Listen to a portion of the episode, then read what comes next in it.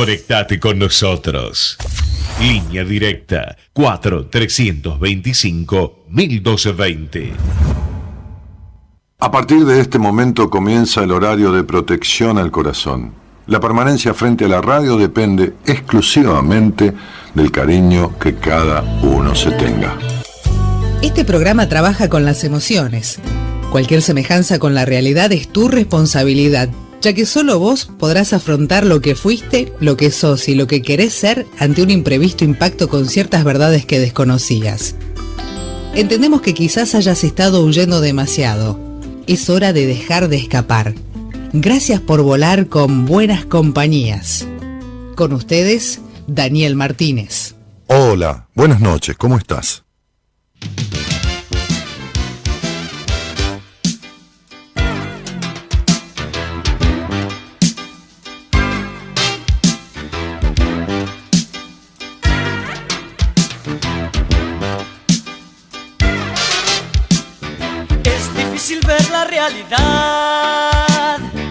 Cuando las penas nos hacen mal.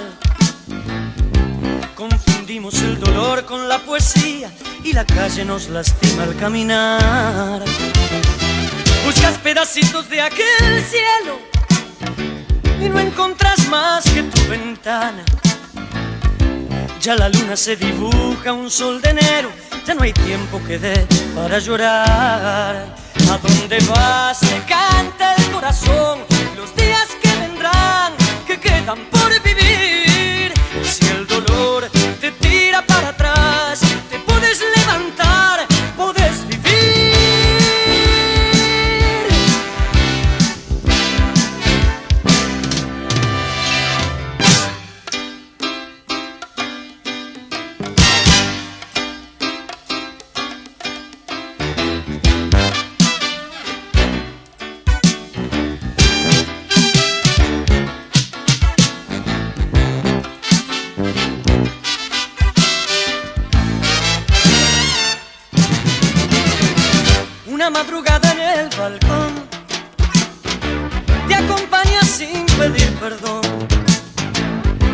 Las ventanas van llamando a la mañana y se ríen en el rojo de este sol. Un poco de luces y un papel me ayudan a verte sin la piel. Yo te canto para siempre, para que cantemos juntos esta vez. ¿A dónde vas? Te canta el corazón los días que vendrán. Juan, Juan Carlos Baglietto, a ver la semana, buenas compañeras, con este tema que se llama Los días por vivir.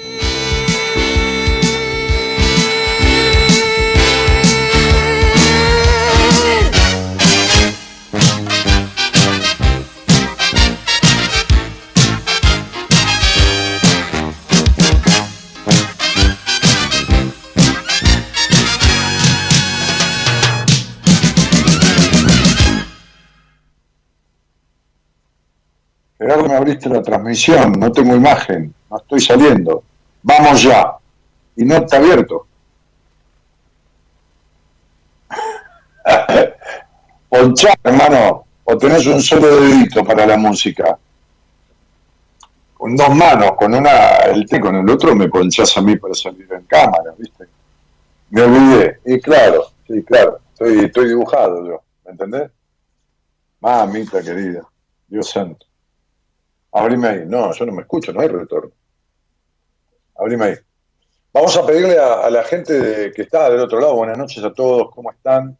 Que me digan si escuchan bien, porque estamos probando estos auriculares que el otro día andaban por ahí más o menos y cambiamos un poco la conexión desde otro lugar con la computadora, porque son inalámbricos a través del Bluetooth de la computadora.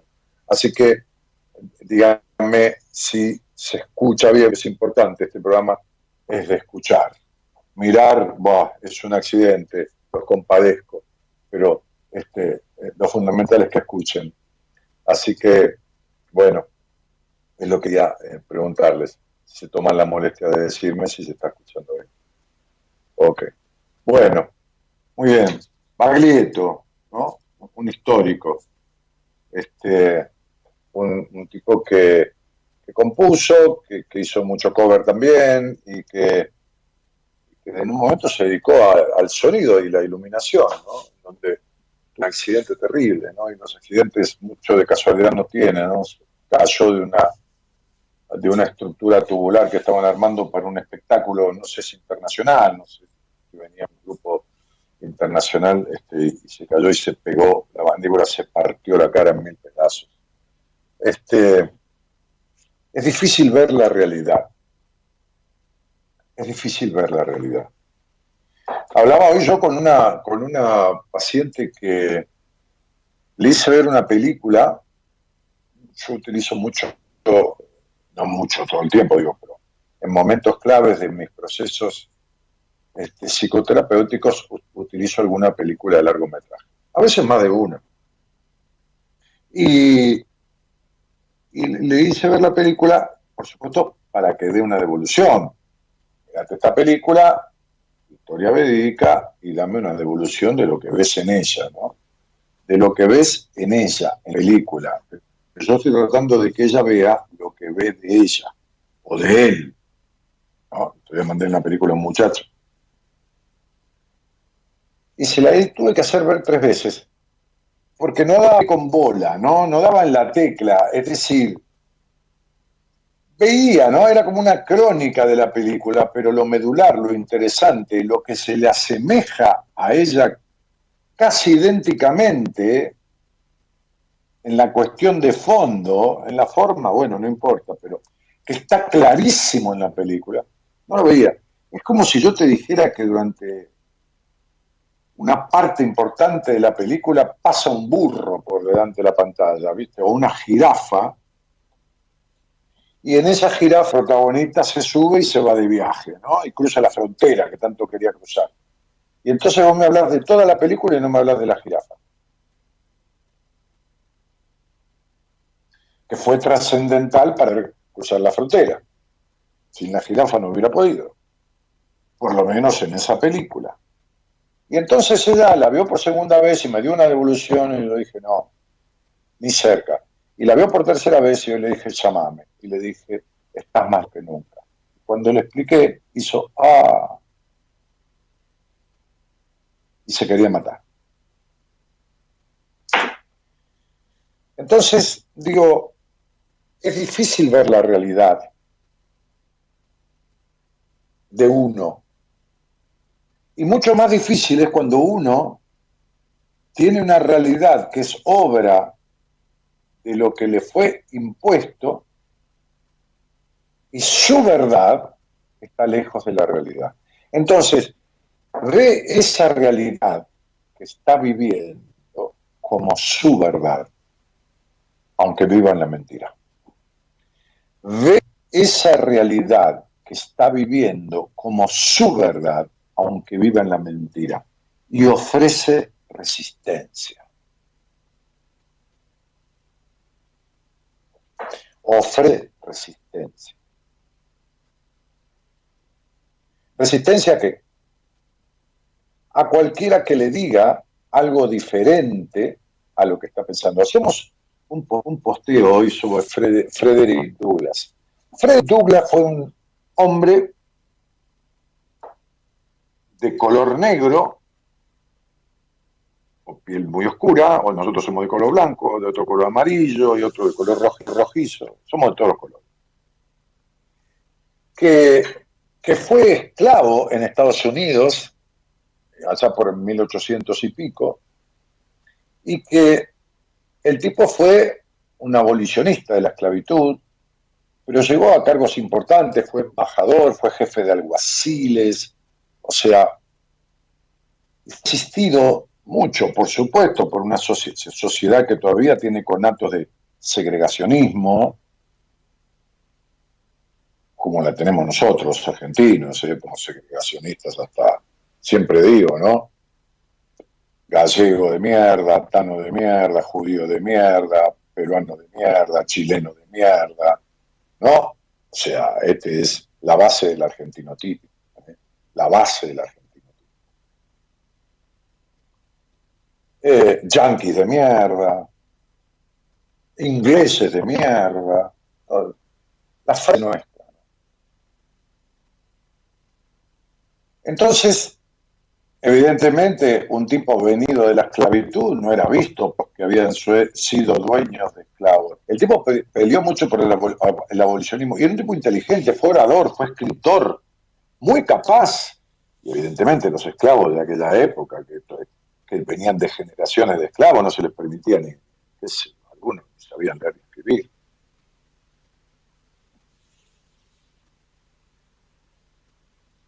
Entonces, en este post, que, tiene una foto que, mi mujer tomó en uno de los seminarios, una foto, puedo captar una imagen mía que hasta te diría que no estoy feo, no que estoy lindo, que no estoy feo. En, una, en uno de los momentos del seminario hay un trabajo donde cada terapeuta trabajamos con un grupo de personas, en un momento. Como el seminario es muy secreto, no vamos a decir ni de qué, sobre qué, ni, para qué, ni para nada. Entonces, Gabriela, que, con otras personas manejan nuestras redes, este, participó de varios seminarios y una de las cosas que hacía era tomar fotos. Eh, además de estar en esos grupos, cuando ella ya se recibió. Entonces, digo, estoy en un grupo mirando atente, pues yo le pregunté hoy, ¿de dónde sacaste esa foto? Y me dijo, mira, es en uno de los del seminario que estabas conduciendo vos, ese grupo, estabas escuchando muy atentamente, incisivamente, entonces vi tu atención y quise rescatar ese momento. Eh, y volvemos a citar a este señor a Frederick Douglass, este esclavo que rompió con su esclavitud y con la esclavitud de mucha gente, eh, para decirte que aunque coincida con su frase, no sé hasta qué punto es más fácil construir niños fuertes. Es decir, la frase de él es, es más fácil construir niños fuertes reparar adultos rotos. Y sabes qué? No sé hasta qué punto coincido con la frase. Porque para construir un niño fuerte, fuerte, no sobreadaptado, sino, bueno, se entiende, ¿no? Sólido, tiene que haber un adulto que lo respalde. Y para que lo respalde, este adulto tiene que tener al menos conocidas sus propias carencias. Ni siquiera, acabo de decir, sudadas sus carencias. Y suelo ver adultos que intentan y tienen como tarea construir niños, construir, acompañar a, construirse, porque el niño es un yo, es un yo en potencia, es un, casi un algo que empieza a ser alguien y que se va desarrollando ese yo en la interacción constante con otro, con otro, con otro ser humano, ¿no? que, es un adulto. Eh, pero estos mismos adultos intentan construir niños fuertes. Justamente yo estoy leyendo estos días el libro de mandatos y el libro Mujer Plena, que, está lleno de, de, posibilidades y de capítulos que hablan de estas cosas minuciosamente y los mandatos, el mandato no servís para nada, o vos tenés que esto. Me acuerdo un, padre que le dijo a la hija, vos tenés que ser abogado y salvar esta familia, ¿no? Este, o hoy hablaba con una paciente, ¿no? De la violencia con un rebenque, este, y, el padre llegó tarde una de las hermanas y le cortó, él tenía un cabello divino y se lo cortó a tijeretazo, ¿no? O sea, que cortar el pelo así es cortarle la libertad, ¿no? El símbolo es ese, por supuesto porque el cabello simboliza la libertad, la tristeza. Entonces, haces un cortado, negra, haces un cortado, pero bien, eso que sabes hacer vos, espectacular. Entonces, digo,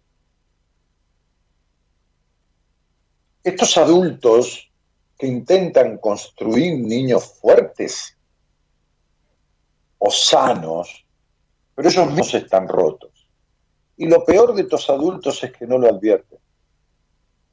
Pero hay algo peor aún. cuando lo advierten y obligan a su hijo a hacer lo que ni ellos mismos lograron.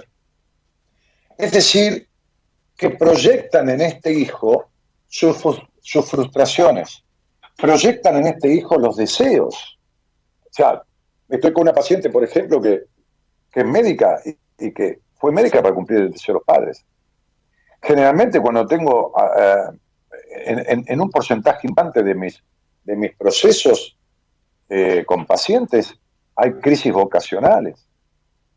Hay momentos de crisis vocacionales o de, o, de desencuentros con el trabajo. Hay momentos en que se dan cuenta que el trabajo, que es el segundo hogar, porque vivís en el trabajo muchas veces más que en tu casa. Vos fíjate que por ahí logras ocho horas, que es un horario que debería reducirse, por supuesto, porque se ha comprobado en otros países que la efectividad y, seis horas o, algo así se rinde igual que en las diez horas, pero digo, y se han reducido las jornadas laborales. Este, sobre todo que prácticamente con muy poquito más dinero se pueden tomar a dos personas, zonas, en turnos de seis horas, y, mejorar la productividad y mejorar la calidad de vida del, del laburante. Pero bueno, en fin, si acá para un tren y a las tres horas que paró, el, porque un, guarda tiene coronavirus en Sarmiento, a las tres horas todavía no hay colectivos que lo suplan, no hay un protocolo de, resolución, a las tres horas todavía faltan colectivos. Bueno, déjalo así. Entonces, este, veo que estos adultos rotos que por ahí no resolvieron proyectan sus frustraciones, las realizaciones de estos niños y les rompen el encuentro de sus actitudes vocacionales o los niños terminan creyendo que su vocación es esa que le ha sido insinuada y en realidad viene siendo una profesión que muchas veces los frustra. O tenés que hacer plata para depender de, ningún hombre. Por ejemplo. Este, diciéndoselo a una mujer. Bueno, cosas que he escuchado, pero por miles. Ahora, esta, cuestión de, de, adultos que advierten y obligan a su propio hijo a hacer lo que ellos mismos hacen, que es proyectar sobre los hijos sus frustraciones para que los hijos cumplan con el logro que ellos no lograron, es enseñarle a otro el camino de la felicidad por alguien que no es feliz y por alguien que se frustró. ¿Y qué sabe quién es un frustrado, cuál es el lugar del bienestar y cuál es la vocación indicada? Y si lo supiera, lo sabe desde su suponer. ¿Qué sabe sobre el otro? Sobre ese niño.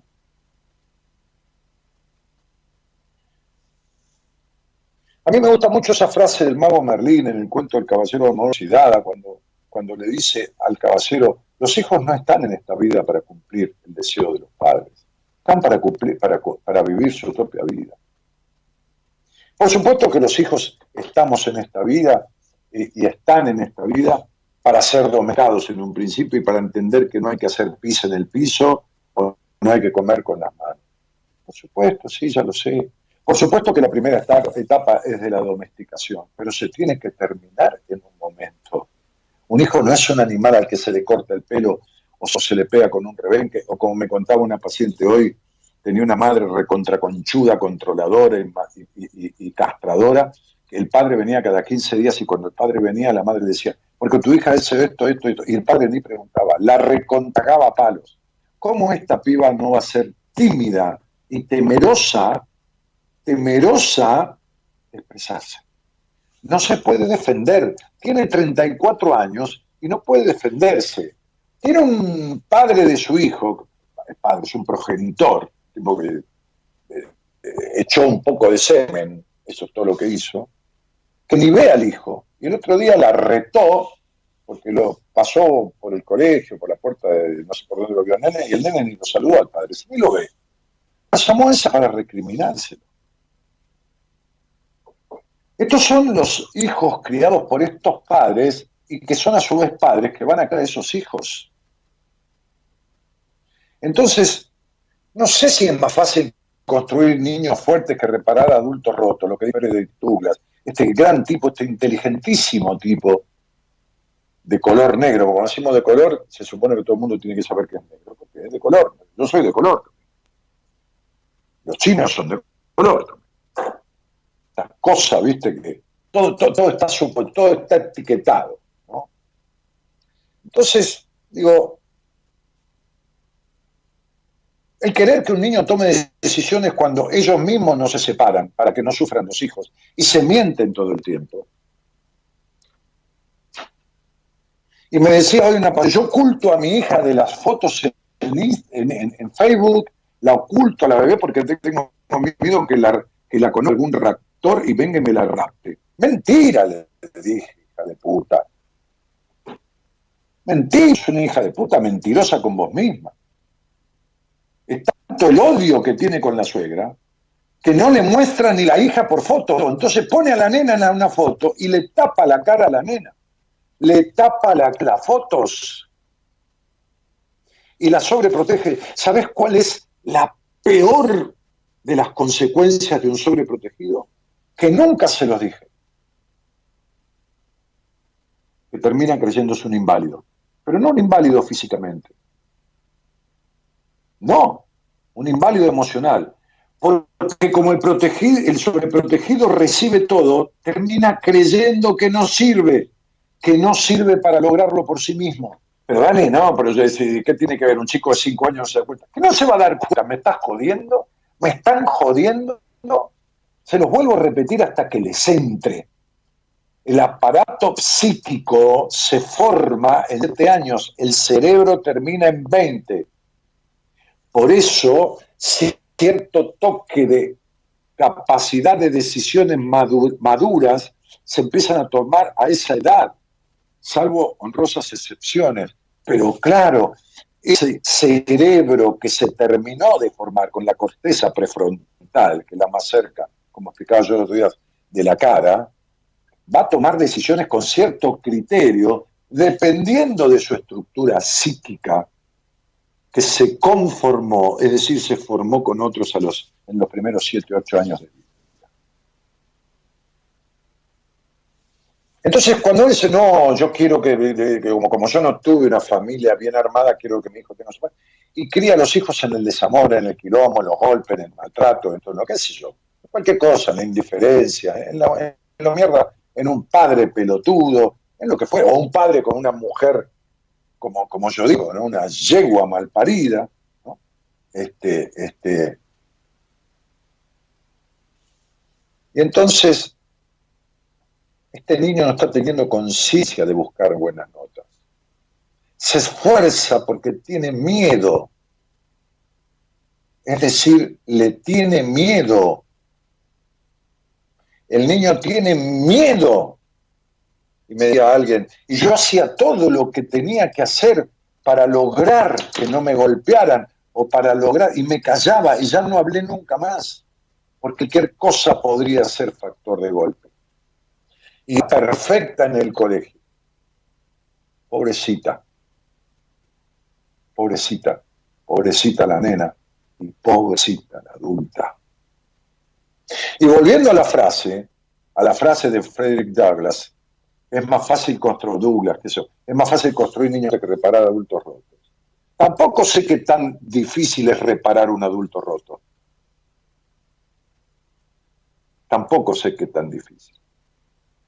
Miren, yo creo que es más simple. Cuando el adulto se dedica y el terapeuta sabe, es más simple. No como una señora que posteó ahora, se lo voy a... Eh, ah, pero sabéis la numerología y puede estar discutiendo 14 años, la vieja esa pero digo, es más vieja que más joven que yo, ¿no? Pero hay gente que este, es vieja, como los trapos. Este, entonces, digo, porque si tu auto se rompe, no tardás 10 años en llevarlo al mecánico. Pero cuando vos te rompes emocionalmente, tardás años en llevarte a un lugar donde te arregle, cuando te das cuenta que no podés. Porque evidentemente uno trata de arreglarse el auto roto algunas personas, tratan, porque algunos conocen algo elemental sobre la mecánica. Pero bueno, no pueden van mecánico, como arreglarse la ladera, como arreglarse el celular o la aspiradora. Entonces digo, eh, cuando te quedas 10 años con un terapeuta que lejos de ser funcional, te sirve de cómplice para seguir sin resolver. O sea, esta frase de yo sabía que algo no me cerraba, así que le planteé el tema, pero nunca lo volvimos a hablar. Sí, una vez le planteé ese tema, pero no me lo trajo de vuelta. Como diciendo, yo, no soy el culpable. Como si uno fuera al médico y le dijera, me cago encima, y el médico no le presta atención y uno se sigue cagando encima. Y la próxima vez que va, y va lleno de mierda al médico. Y el médico agarra y tira perfume, ¿no? Y tira, perfume, se pone un pañuelo o te atiende con una máscara, no de las de ahora, con una de gas. Y vos cagado encima, oliendo a mierda por todos los costados, seguís con el médico que nunca te habla de que estás lleno de mierda. ¿Cuánto irías a un médico a verlo donde decís que te cagás encima y el médico no te presta atención? ¿Cuánto tiempo te quedás en terapia cagado encima? Cagado de miedo que no te quiere, cagado de angustia existencial, cagado de frustración existencial. Ayer yo hice un, ciclo de preguntas y respuestas en, Instagram, como hago a veces los domingos, y me resulta muy placentero, y me resulta muy interesante, y me resultan muy inteligentes muchísimas. Por supuesto que no puedo contestarlas todas, que se no sé, cientos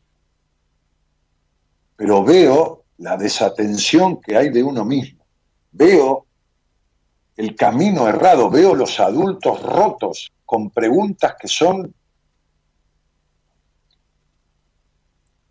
significantes de distorsiones en su vida. Veo eso todo el tiempo. ¿Entienden? Entonces, te agrego algo para explicarme mejor. Lo equivocado que, está en el posteo, eh, lo podés leer en Facebook o en Instagram, no está en quedarse años con, con, el mismo terapeuta o queriendo arreglar uno solo las cuestiones. Terrible error. Peor aún. Como digo siempre, ningún cirujano se opera a sí mismo, por mejor cirujano que sea. El error está, si en el camino se va resolviendo lo que te sucede, lo dañino es quedarte con los mismos conflictos durante años. Con terapia o sin terapia, con qué sé yo, con brujo, el brujo, sin el brujo, con, qué sé yo, ir a tomar ayahuasca con el chamán o sin ayahuasca, qué sé yo, metete la mierda que quieras encima. El problema es que si no se arregla, quedarte años con esto cargándolo es terrible. Sería muy loco entonces pensar que a tu auto le prestas más y mejor atención que o a un celular, o a la plancha, o a la heladera, o a la máquina de café. Se rompió la máquina de café, ahora ¿qué vamos a hacer? Pero la reputa madre que lo parió. Y cuando tenés rota la cabeza, rota el alma, roto los vínculos, roto la vocación, roto todo, ah, no haces ningún escándalo. Oh, no hay drama. Es una cosa, ¿qué vamos a hacer? O sea, pero tenés hemorroides y tenés el culo roto y te vas a ver a un proctólogo. ¿Entendés? Pero la cabeza rota, que es la que te rompe el culo, esa no la reparas. Lo vemos a la medianoche, puse yo en el programa. Hay una señora Dice, un buen análisis, pero todo se ve muy nefasto según tu mirada. No digo que estés equivocado, hay realidades en tu palabra. Yo en lo personal todo es superar lo que percibo malo en mí y me ha llevado años y faltan otros más. Sí, boluda, sos eterna, te vas a cagar muriendo, vieja chota. Pero fíjate vos, pero ya veo que es una discutidora intolerante del carajo, no intolerante conmigo, consigo misma. Me llevó años y me va a llevar muchos años más. Pero a vos te parece tenés un tumor en, la cabeza y te vas a tratar, estoy tratando, estoy tratando, es la palabra del que no hace una mierda. Estoy tratando, hoy miren, hoy estoy, hoy estoy vehemente, porque estoy enojado por las actitudes destructivas que tienen las personas consigo mismas. Porque las veo, las veo como, como, un, como un bañero, como un guardavidas que quiere rescatar a alguien que cuando uno lo va a agarrar, saca la mano de uno y quiere seguir en la mierda. Felizmente, en lo que va de junio, he dado entre 8 y 9 altas. Felizmente. Felizmente. O los últimos días de mayo a, los que llego de junio. Felizmente. Hay otras que se agarran, de mí o de quien sea. Pero resuelven. Se la bancan. ¿Qué pasa? ¿Qué te auriculares? te escucho bien en mi celular, pero la gente está diciendo que no se escucha bien. Ah, no me escucha bien. Bueno. Entonces vamos a sacarlos y después lo probamos. Bueno, me saca este número. Sí, sí, sí. Eh, entonces digo, eh,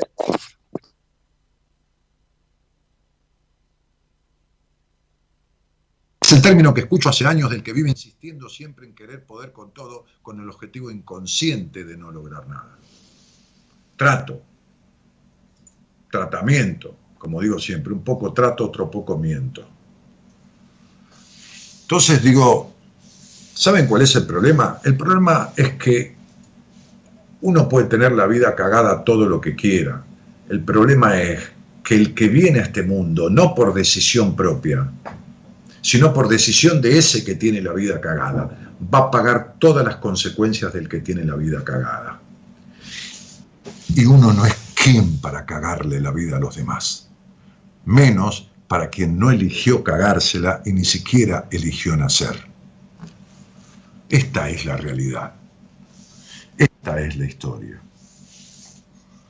Entonces, digo, y, lamento que se hayan perdido esta, esta apertura, que no, no es problema de, los auriculares, es problema de, de, la computadora, ¿no? Porque ahora, ahora cómo se escucha, Ahora, ¿cómo te escuchas, este, este, Gonzalo?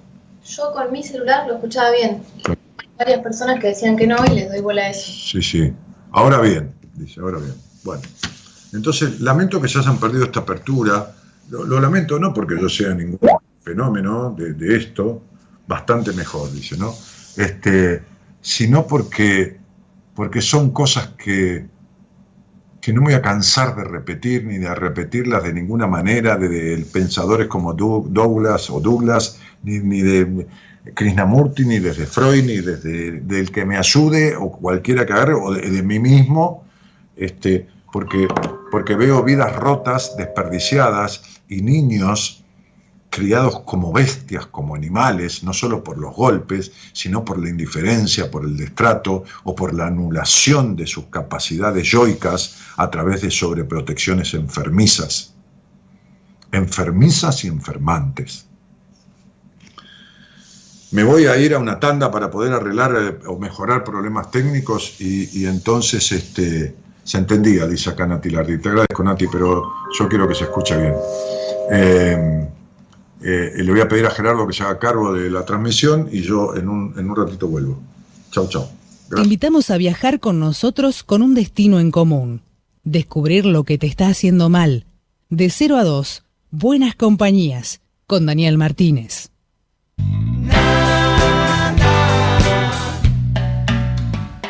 Agotamiento físico y mental, la lamparita que se apaga, un día menos para pensar menos nada más. Mira al espejo, mírate a vos, sale un poquito a respirar. El mundo explota, no queda nada, no lo supimos disfrutar.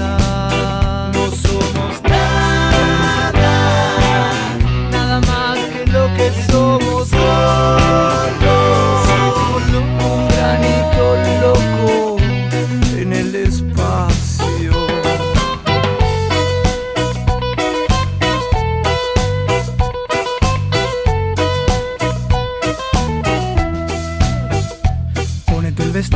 Más te va y esos taquitos que me encantan. Regálale flores a este corazón que está esperando como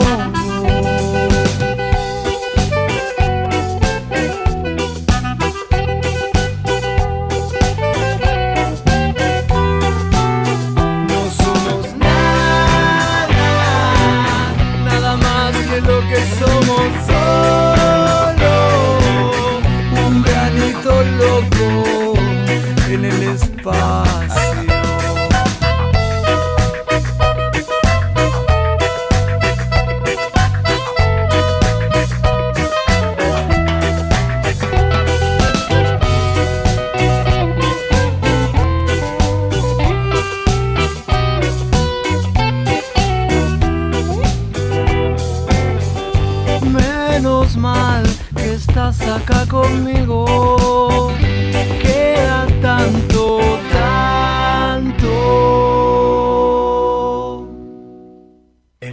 Cuentito azul de la creación y del infierno abominable se cayó de tu mostrador. Algo aprendimos con los años. No somos nada, nada más que lo que somos. Solo un granito.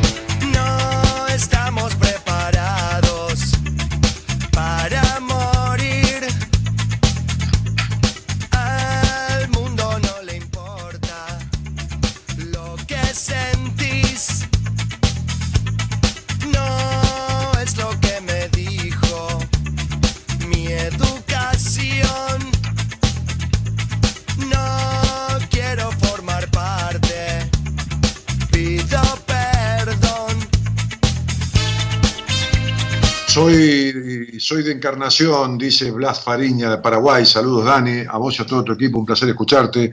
Querido Blas, un cariño grande. Carolina Ampa dice: Siempre escuché bien. Hola, buenas noches, Dani, equipo. Recién me conecto. Yo te escucho bien, cariños. Evelyn Pascual dice: Cuánta verdad en todo lo que decís, Dani. Se escucha siempre, pero como con eco que algo lo tapaba. Dice Cristina: Cuando te los pones los auriculares, bueno, ahí se me fue. Eh, bueno, empiezan a, llover. ¿Cuánta verdad lo que escucha, ah, cuando te pones los auriculares se escucha mal. Bueno, Dani, ¿cómo te identificás? Que eres una persona rota. Es la forma de pensar, es la forma de actuar. Dari Martínez, es la forma de vivir tu vida. Es la forma de que necesitas vos razonar todo 48 millones de veces y también estás rota. ¿No ves que vivís razonando? ¿No ves que aplicás la lógica y no el sentimiento? Algún día habla conmigo y vas a entender por qué. Adriana Burki dice, acá, en la radio, eh, no te estoy diciendo privadamente, si querés privadamente también, ¿no? Pero, pero este, eh, a ver, para que esto me, se me está cortando el mate, ¿no? O sea, ahí está, ahí está mejor. Eh, Kevin Godó, Adriana Burques dice, no se lo pierdan porque hoy nos pone en caja todos, gracias Dani. Eh, ah, eh, Kevin Godoy, que arrobó, ¿no? Eh, etiquetó a Josel Denis, dice, escucha, Dani, buenas noches, junto a tu equipo, buen tema, dice María del Rosario Páez, está perfecto, se escucha muy bien, bueno, después queda guardado el programa, sí, queda guardado, queda, guardado. Muy buena apertura, dice Gregoria, Agustín Ber- Barte dice, se entendió todo, tenés mejor calidad de audio ahora, pero los cortes son por la conexión de cada uno, sí, soy técnico en sonido, eh, jaja. Bueno, sí, está bien, Agustín, ya sabes mucho, entonces nos explicás. Se escucha perfecto, dice Sofía, escuchó bien, bueno, en realidad todos escuchaban bastante bien. Es el micro en los auris que cambia todo. Sí, lo que pasa es que el micro en el auricular, viste, uno se mueve por ahí, no, no capta bien. Mi mujer dice que los auriculares inalámbricos de ella, que son mucho más caros que los míos, porque ella se compró unos carísimos y a mí me compró uno, uno eh, creo que eh, se lo compró un negro senegalés de los que están con los mostradores, con los relojes así grandotes, ¿viste? En la vereda, ahí en, en- la base. Y el negro tenía dos auriculares diferentes. No, uno, tenía dos, pero uno lo vendía, uno un negro y el otro, otro negro en la otra esquina. Y, bueno, lo terminó. Te compro esos pedorros, dice Gerardo desde la radio. Te compro esos pedorros. Estos pedor- pedorros valen como 4.000, Gerardo. Imagínate los que se compró ella. Bueno, si mucho 12 cuotas, todo, pero viste, los de ella son mucho más caros que los míos, ¿entendés? Este, ¿Se puede escuchar más tarde la apertura? Dice Norma María Rodríguez. Sí, se puede escuchar las 24 horas, pasado mañana, se puede escuchar acá en el, en el, en el, en el ¿cómo se llama? En el, en el Facebook, en el muro, se puede escuchar en el canal de YouTube de la radio, este, de, de Ecomedios, se puede escuchar en el Spotify. Miren, miren. ¿Saben por qué es esto? Fíjense, miren, lo voy a mostrar. Por los auriculares chotos. Por los auriculares de mierda, sí, sí. Miren, acá está, miren, miren, fíjense. ¿eh? Salí, No, no se no llega. a ver. metas la mano en todo. Ahí más arriba. Ahí está, ¿ves? Bandejita de madera, el cortado express con unas este, magdalenas. Siempre te traigo así. Sí, sí, sí. Si y no por es los auriculares chotos de No, mierda. porque ¿sabes qué? Es- siempre lo hago casero. Esta vez no había. Los tuyos valen el doble que el mío, sí. No, no? no, no, no, no, para nada, no. ¿Cuánto más valen? No, no, un 10-15% más. ¿Qué 10, 15%? Te lo juro. Los míos valen. Además, aclarar una cosa. Bueno, deja así, Gaby. Yo me compré los míos y vos te compraste los tuyos. No, yo te los mostré y te dije esto para no gastar tanto y vos me los Ah, regalaste. No, sí, pero bueno, pero haceme un regalo y decirle, no, mirá, los pago yo y yo te elijo lo que mañana te cambio los auriculares. Claro, Olvídate, mañana te los cambio. escúchame, cuando yo te regalé el reloj ese de 37 mil dólares, Ay, no.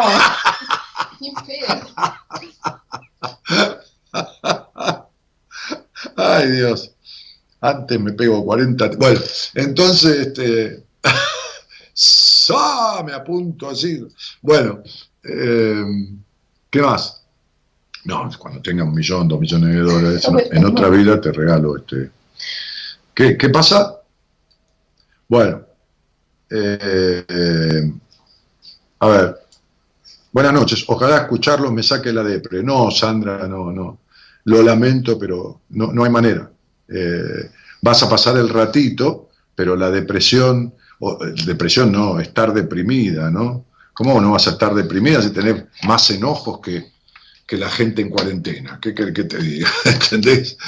O sea, eh, no, no, para nada. Dani, me llamo Eliana, Rocío, dan curso de numerología. Rocío, bueno, hoy me decía Marita la cantidad de gente que ha pedido el curso de numerología. Eh, en mi página web www.danielmartinez.com.ar Ahí dice entrevistas, curso de numerología, dice la, la foto, mi libro, y haces lo que querés, ¿entendés? www.danielmartinez.com.ar Métete ahí, el curso tiene 12 clases, hoy me decía Marita, lo compró una chica que está en Estados Unidos, eh, bueno, no solo esta chica que, fue paciente mía hace muchos años y que trabaja en una empresa muy importante de Estados Unidos ahora, pero, pero este, sino que también el otro día una persona de, de, Estados Unidos también, de habla hispana, se metió buscando numerología. Hay mucha gente que le pasa eso. Googlea numerología, le sale, qué sé yo, curso de numerología de Daniel Martínez, como de otros. Este, en España hay un curso de un tipo que es bueno numerológicamente, es bueno, vale 220 euros la clase. Yo creo que 10 clases. 2.200 son como 500 lucas, ¿no? El curso que yo tengo grabado en 12 clases, de dos horas cada clase, no cuesta ni el 5% de eso, ni el 5%, nada. Es más, quedamos con Marita y la gente de la radio, ustedes saben que yo tengo un contrato con la radio, quedamos que íbamos a hacer una masterclass de numerología, una masterclass, para toda la gente que ha hecho ese curso mío u otros cursos, no importa, pero que sepa o tenga nociones de numerología, porque no es una masterclass, son tres o cuatro horas, y yo no voy a dar algo para explicarle a alguien, y la A vale uno, la E vale dos, no, es para gente que ha hecho el curso. Así que, de acá a dos o tres meses por ahí, dando tiempo, porque hay varias personas, mucha gente requiriendo el curso, será porque hay tiempo por la cuarentena, qué será que vino el auge, qué sé yo, no sé. Este, voy a hacer una masterclass con, eh, invitando a participar a la gente que haya, si somos 100, somos 100, si somos 200, somos 200. Bueno, listo de 3, 4, 5 horas con un break, ¿no? Ya, ya lo vamos a, instrumentar, ya tengo idea de lo que vamos a hacer. Y el curso mío va a estar subido completo, está, está todo disponible, lo tiene todo Marita, pero va a estar todo el diagrama del curso subido y online, para que lo puedan leer de qué, se, de qué se trata. Igual Marita te manda todo el programa. El temario de cada clase. Ah, el temario de cada clase, sí, sí, igual Marita lo tiene y te lo manda, pero lo están ilustrando y todo lo demás. Que este, es caro como los auriculares. Sí, sí, sí, sí. ¿Qué paquetería ese cafecito? ¿Viste, Cristina? Ahí está. Gaby, sos la mejor. Sí, sí, la mejor que hay acá en mi casa, porque es la única. Entonces, bueno, nada. Bueno, eh, chicos, eh, me gustaría que los que no escucharon bien escuchen esa, esa, esa, apertura, que está en Spotify, que está en el muro de, de este Facebook, que está en el canal de YouTube de la radio, Ecomedios, está por todos lados. Eh, con auriculares o sin auriculares, dice Lila Caracachán, armenia ella, o de ascendencia armenia, cada uno escucha lo que quiere escuchar. Ah, sí, olvídate. Sí, por supuesto. Pero el problema es que escuche algo, aunque sea para deformarlo, ¿entendés? Bien, Juli Videla dice, Dani, si estoy súper rota hace años y tengo un lindo hijo, quiero sanar para ser una madre sana. No, tenés que sanar para ser una madre, entre comillas, feliz, una madre que viva en general bienestar. Eso es lo que necesita el hijo. Eso es lo que necesita el hijo. ¿Quién? ¿Qué dice? Juli Videla. ¿Qué dice? Quiero samar. Samar. ¿Y qué quiere decir?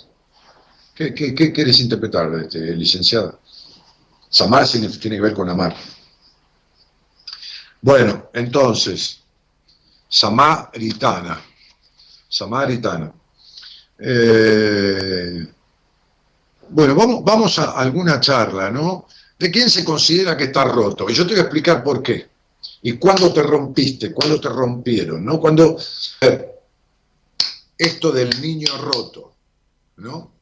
Este, este, o del adulto roto, mejor dicho, ¿no? Este, que, viene de un niño no muy ayudado, digamos, no, no muy ayudado en su, o, mal ayudado en su desarrollo. Eh, el teléfono está ahí, mándenle un WhatsApp a, a Gerardo, a Gonzalo Comito, el productor, que está en otro lugar de Buenos Aires, porque estamos triangulando, estamos haciendo un trío, no precisamente el que ustedes imaginan, pero un trío al fin, este, y, le mandan un mensaje al WhatsApp que es el 11 3103 6171, 11 3103 6171, que está acá en la pantalla, en el pie de pantalla, y entonces lo llama, eh, eh, Gonzalo te llama. ¿eh? Así no gastas ni el llamado. Gonzalo te llama. Mandale un WhatsApp, no lo llames. O en la bandeja privada de este Facebook, le mandas un mensaje que él lo está revisando, me imagino, si no está hablando con la chica, viste, porque se cuelga a chorear mujeres que llaman y entonces no, no, por ahí no atiende, viste, vos cualquier cosa me avisás, ¿eh? Milagro Tortos Rojas desde Nashville, Tennessee, Estados Unidos, pero soy tica, mi fecha de nacimiento es 20 del 12, gracias Daniel. Milagro vamos a charlar desde Estados Unidos, hablemos, ¿eh? porque con la fecha de nacimiento yo no hago nada. Solo cuando vos salís al aire yo utilizo todo tu nombre y toda tu fecha como voy a hacer ahora seguramente. ¿No? ¿O no? Sí, voy a hacer ahora. Eh, Luciana, ¿cómo estás? Buenas noches. Hola, buenas noches. ¿Qué tal? Vamos a tratar de que te acerques al auricular del teléfono para que se escuche bien, dale. Bueno. ¿Ahí se Bien? ¿de dónde sos? De Paraná, Entre Ríos. Ok. Este, ¿Y vivís allí también? ¿Naciste allí? ¿Vivís allí? Sí, vivo acá. Hola. Hola, se escucha medio Hola. entrecortado. Es, es tu teléfono, ¿eh? No es lo mío. Ah, ¿Vivís perdón. allí y, nací, y naciste allí? Sí, sí, eh, nací y crecí acá. ¿Con quién vivís? Vivo con mi papá y mi hermana.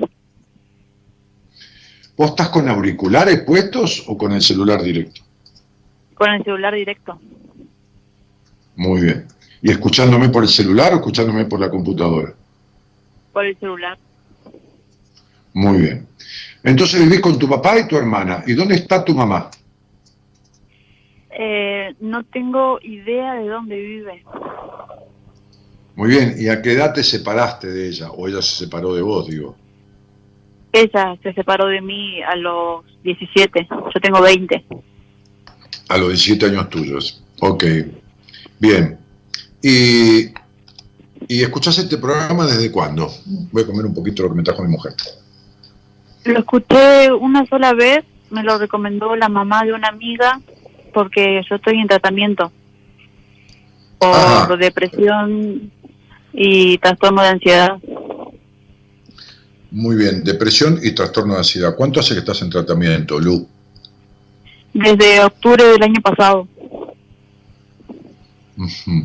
¿Y cómo empezó lo que te llevó a ir al médico o a los profesionales? Pasa que en julio me violaron y quedé embarazada.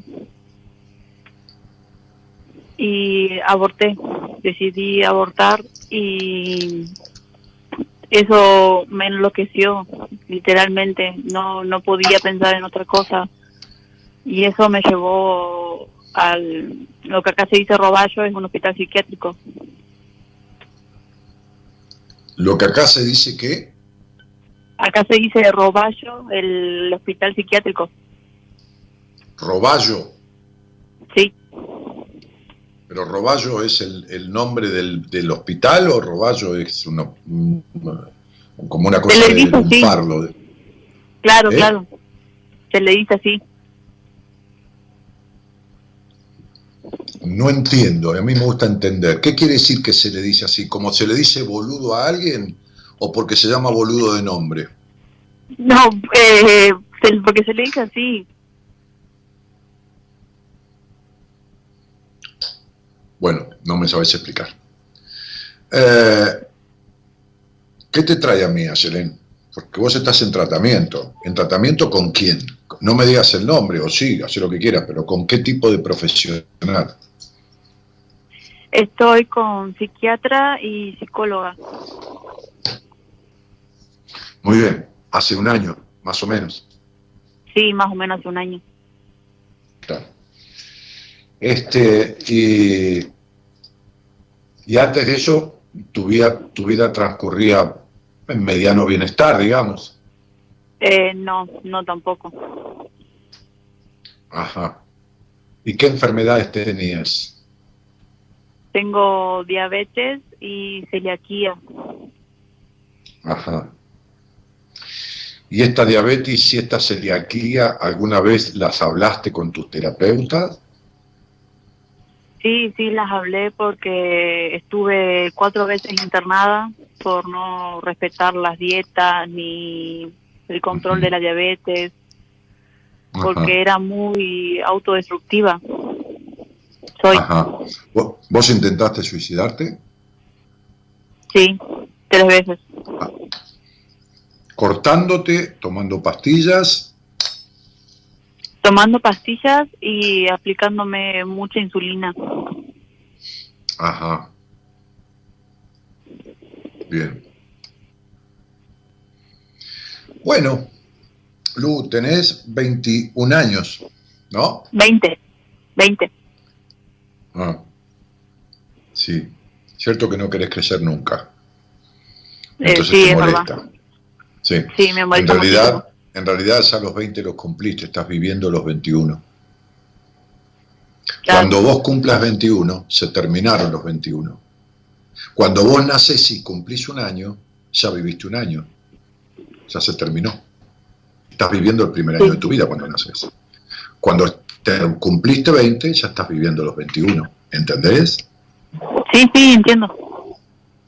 No tenés 21 cumplidos, pero estás viviendo los 21. Entonces, ¿en qué podría yo ayudarte o servirte? ¿Qué te inquieta? Cuando vos hablaste de la celiaquía y la diabetes con tus terapeutas, ¿qué te dijeron sobre la celiaquía y la diabetes? Me dijeron que trate de aceptarlas, pero eh, todavía me cuesta. Mm. ¿Y vos le dijiste qué significa aceptarla? Aceptarla Oh. creo que no, no, no. Eh, creo que significa poder vivir con eso. Que Ajá. creo que también es una de las cosas que me llevó a tratar de suicidarme. Ajá.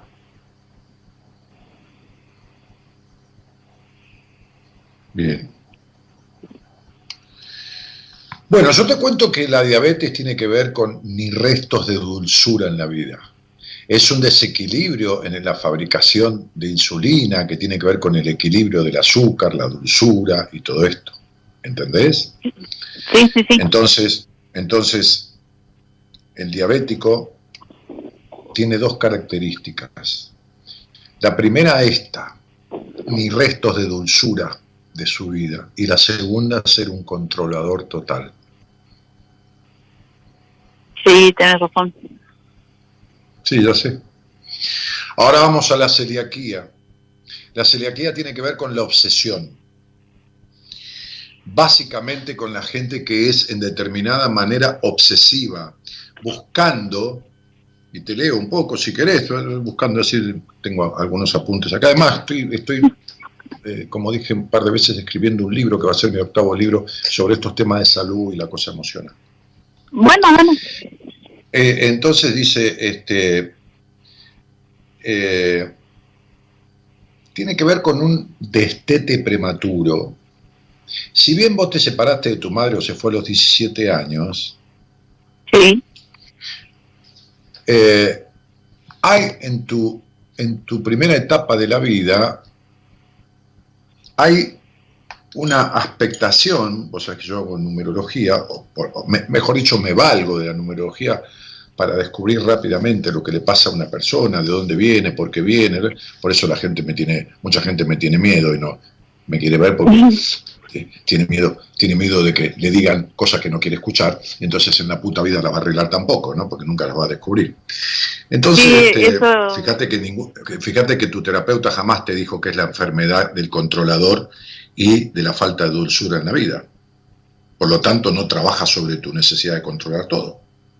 ¿Entendés? claro. Sí, sí, sí. Claro, claro. Vos fijate que no es casualidad tu violación, porque vos vivís violándote a vos misma. Vos vivís controlando hasta tu sexualidad. ¿Entendés esto?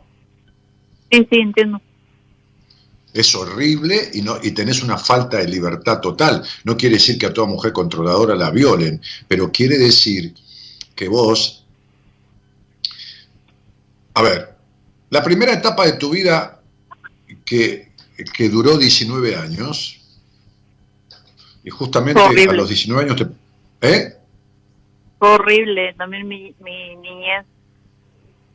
Sí, pudo, pudo, estar, pudo estar caracterizada por una sobreprotección total o por una sensación fuertísima de pérdidas emocionales, de un vacío existencial por pérdidas emocionales, pérdidas porque se murió gente de tu casa o porque estaban ausentes o porque no te dieron ni pelota. ¿Entendés esto? Sí, Ahora. sí, entiendo. ¿Eh? Sí, sí, entiendo. Eh, me falleció gente, mi mamá me trataba muy mal. Sí, porque tu madre fue muy intolerante. Ahora, ¿hasta qué punto te trataba mal, Luciana? Ella me agarraba de los pelos, me cacheteaba, me... un montón de cosas. Habla al teléfono, te pido por favor, que hables cerca del teléfono. Sí, sí, estoy hablando cerca del teléfono. Se te va la voz por eso. Entonces, este, este golpearte era cada cuánto? ¿Cada tres días? ¿Cada semana? ¿Cada diez días? ¿Dos veces Era por día? todos los días. Todos, los días. Ajá. ¿Tu papá qué hacía de su vida? Mi papá trabajaba todo el día, se iba a las 5 de la mañana y volvía a las 6 de la tarde. eh, y mi mamá no trabajaba. ¿Y, y, y, y cuándo tu papá intervino en este maltrato de tu madre? Nunca intervino. O sea, un pelotudo. Me estás hablando, me estás hablando de un pelotudo dominado por, por la mujer. Sí, era muy dominado por ella. O sea, un boludo. Sí, más o menos. No, medio boludo sería más o menos. Era un boludo del todo. No es más o menos boludo. Más o menos boludo es que es boludo a veces y boludo no. No te estoy hablando de trabajar, te estoy hablando como hombre, como padre. Sí, Era un boludo sí, sí. total. No más o menos. Ok. Entonces vos, de chica, vos que sos una curiosa, Luciana, ¿sabés que sos una curiosa total? Ahora yo, yo ya lo sé, pero queda entre vos y yo. Sabés que sos muy curiosa, ¿no? Pero que te metes en el culo las curiosidades. Lo sabés que sos una reprimida, ¿no? Sí, Muy bien. Entonces, por eso estás hecha mierda. ¿No ves que sos tu mamá? ¿No ves que a Lucianita le haces lo mismo? ¿No ves que la castrás, la tenés cagando y no le permitís libertades? Y la haces razonar todo el día y la querés hacer perfecta y vivir frustrada. El puto vacío que tenés y la intolerancia que tenés a todo. No le das dulzura a esa nena. Nada de dulzura. Esta nena curiosa la tenés cagada a palos o juzgada y la tenés aislada de vos como tu madre la aisló. Y abandonada como tu madre te abandonó y encima que te cagó a palos se fue a la mierda un día. Y se cagó en vos. Y entonces vos haces exactamente lo mismo. Así que te estás quejando de tu mamá y lo que haces es ser una obsesiva, querés ser perfecta, en la puta vida te sale, te frustrás porque no conseguís nada de lo que querés, sos intolerante igual. ¿A quién le vivís gritando o con quién vivís discutiendo? Decímelo clarito, por favor. Pues si no te corto por mentir. ¿Cómo, cómo? ¿A quién le vivís gritando y con quién vivís discutiendo? Y quiero que me lo digas clarito, porque si no te corto por mentirosa. ¿A- ¿Con quiénes vivís gritando y discutiendo? Con mi mamá. Perfecto, porque sos igual. ¿Entendiste? Sí, Bien, muy bien. Entonces vos no sos vos, sos una copia de tu madre. Y quiere decir que todo lo que te hicieron de chica, a la nena, a Lucianita, a esta nena interna que es la que tu terapeuta debería cuidar, explicarte y decirte, te voy a dar una patada en el culo como sigas siendo así. Vas a cambiar tu forma de ser porque de ahora en adelante vas a hacer esto, esto y lo otro. Y se terminó de discutir con tu madre y le bloqueas el teléfono y te vas a hacer esto y vas a ir a una clase de, de baile, de salsa y vas a ir a una clase de teatro y esto y lo otro y lo de acá y lo de allá y a ver cómo te masturbás y qué sentís y con qué fantasías, de lo cual en la puta vida tu terapeuta te habló. Está claro que nunca te habló, ¿no? sí, sí, sí, sí. Bien, bien. Entonces, estás yendo a ver la- a la terapeuta. ¿Cómo se llama? Haceme el primer nombre. Eh, ma- ma- Jorgelina, María, Natalia, ¿cómo se llama? ¿De mi terapeuta? Sí, claro, ¿quién va a ser? Lucila.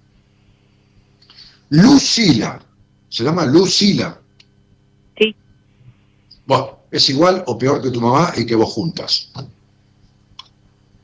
¿Está? Decirle a Lucila que escuche este programa y que yo digo que en su puta vida supo lo que es un orgasmo medianamente lógico, que mi número de documentos son 11.443.396 y que ella en su puta vida arregló la crianza de mierda estructurada y prejuiciosa que tuvo con una madre castradora, melancólica y dramática. Así que de qué carajo me podés explicar que te puede arreglar a vos el mismo problema que tenés. ¿Está claro? Decirle a Lucila que lo digo yo. Y si querés copias este programa y se lo llevas a esta parte y se lo haces escuchar. Y que sea culo de venir a discutirme a mí lo que le acabo de decir. No es culo de venir a discutirme lo que le acabo de decir. Porque yo sé cómo es ella. ¿Está claro? Sí, sí, sí. ¿Entendiste?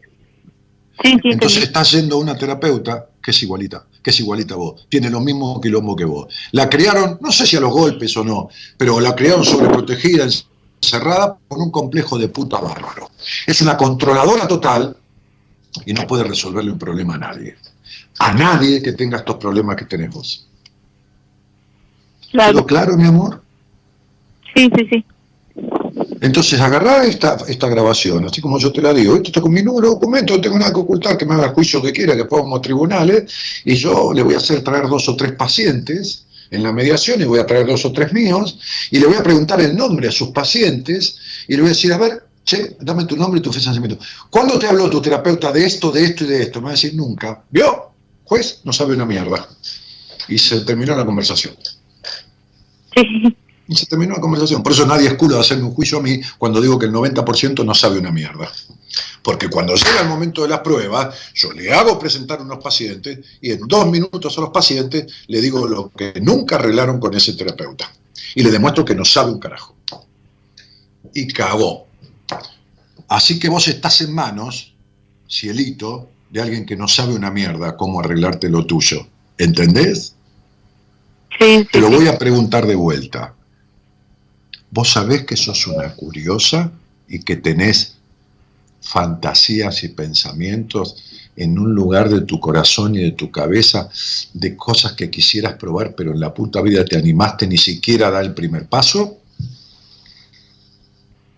Sí, es verdad. Bien, perfecto. Entonces tenés la vida jodida. ¿Sabés por qué? ¿Por qué? Porque esa curiosa es la nena, así naciste. Y vos le estás tapando el culo, la boca, la vagina y la vida. Y entonces eso es lo que te hace sentir con esta puta depresión.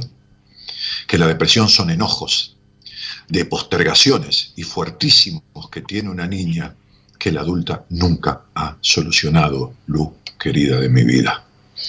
Te lo voy a decir con todo mi respeto y con todo mi cariño. Estás en malas manos. Estás en malas manos. ¿Me entendiste? No hablo de psiquiatra, no sé qué carajo te medicó, ni me quiero meter porque yo no medico. Porque no tengo autoridad para medicar. No me importa, pero yo te aclaro que ninguna pastilla arregla lo que vos tenés. La pastilla sirve para sostener estados con los cuales estarías peor sin la pastilla. Pero lo que hay que arreglar es tu psiquis, que está estropeada por este hogar, de una madre recontra enferma, hija de puta, y de un padre pelotudo que nunca te sanó. Muy bien, estás con un padre que es el psiquiatra que te da pastillas y con una terapeuta que es más o menos reprimida como tu mamá. ¿Está claro? Sí. Sí, sí, sí. Claro. Ento- ent- Entonces, hay una frase que dice, estás en muy buenas manos. Bueno, yo te digo, estás en muy malas manos. Y te vuelvo a repetir, en cuanto a la terapeuta, porque es esa la que tiene que ayudarte a sanar estas cuestiones. ¿Entendés? ¿No ves que te mandaste una dosis excesiva de insulina? ¿Qué te mandaste para matarte? ¿Una dos- dosis excesiva de dulzura? Que es la que no tenés en la vida. Y después te tomaste todo el clonazepam junto. ¿Qué tomaste? Sí, ¿El antidepresivo o el, o el clonazepam? El clonazepam. Perfecto, ¿viste cómo sabía? ¿Para qué? Para dormirte, hija de puta, si vos lo que no soportás es pensar. Vivís la puta vida pensando. Toda tu puta vida pensando y pensando y pensando y pensando y pensando y no haciendo una mierda, ¿entendés? Sí. Muy bien. ¿Quedó claro, cielito? Sí, sí, quedó claro. Bien. ¿Estás llorando, mi vida? Sí, ¿Por qué, mi amor? porque me estoy acordando de mi mamá, de esa persona que murió. La persona que, que, que murió fue quien casi prácticamente me crió. Sí, que era, pero era, era una mujer o un hombre. Una mujer, era mi abuela. Una mujer. La- ¿Tu abuela? Sí. ¿Tu abuela? Sí, ella No fue quien me crió ¿Tu, tu abuela de parte de quién? ¿De tu papá? de papá. Claro, sí, porque tu abuela de tu mamá no podría ser haber sido porque era igual de jodida que tu madre. Sí. ¿Viste? Claro.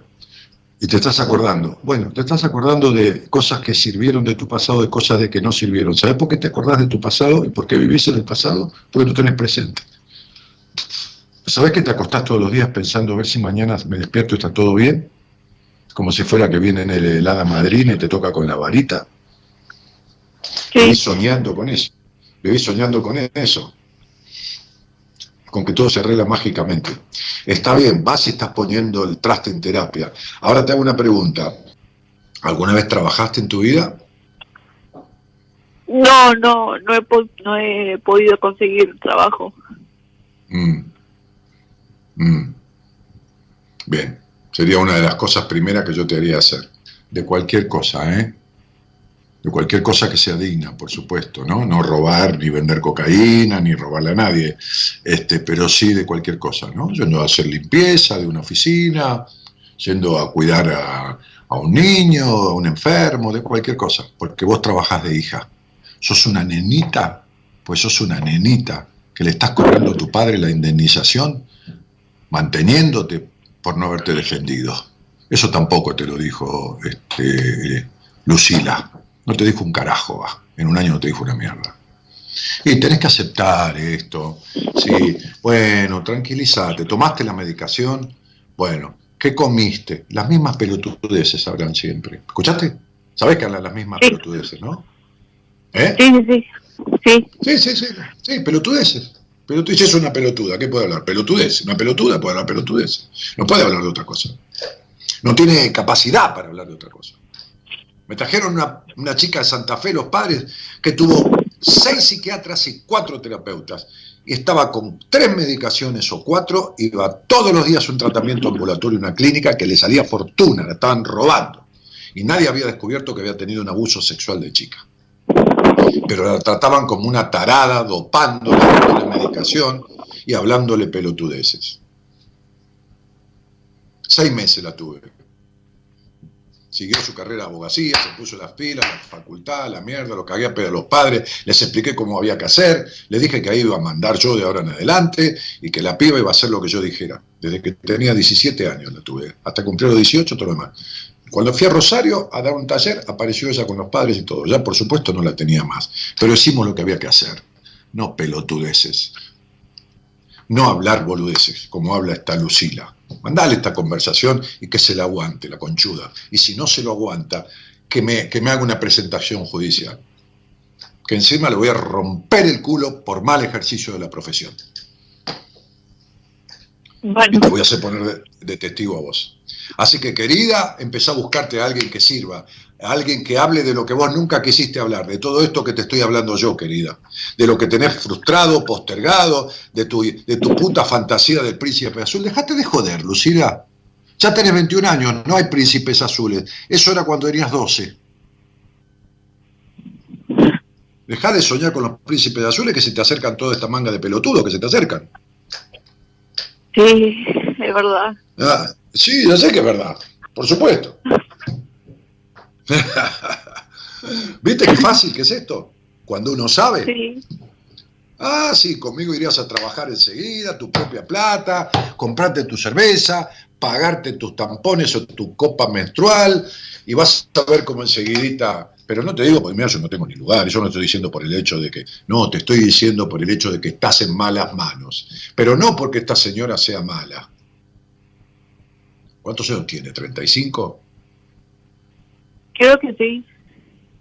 Sí, por eso. 35. Este, no porque sea mala, sino porque no sabe. Y el que no sabe es como el que no ve. Y el que no sabe de algo es bruto. Y no es peor que un bruto que quiera arreglar algo, porque lo deja peor de lo que estaba. ¿Está claro? Sí. Muy bien. ¿Cuándo te quisiste suicidar? Y vamos a cerrar la charla. Eh, hace tres semanas. Claro. Eh, Después de un año de terapia con ella, ¿no?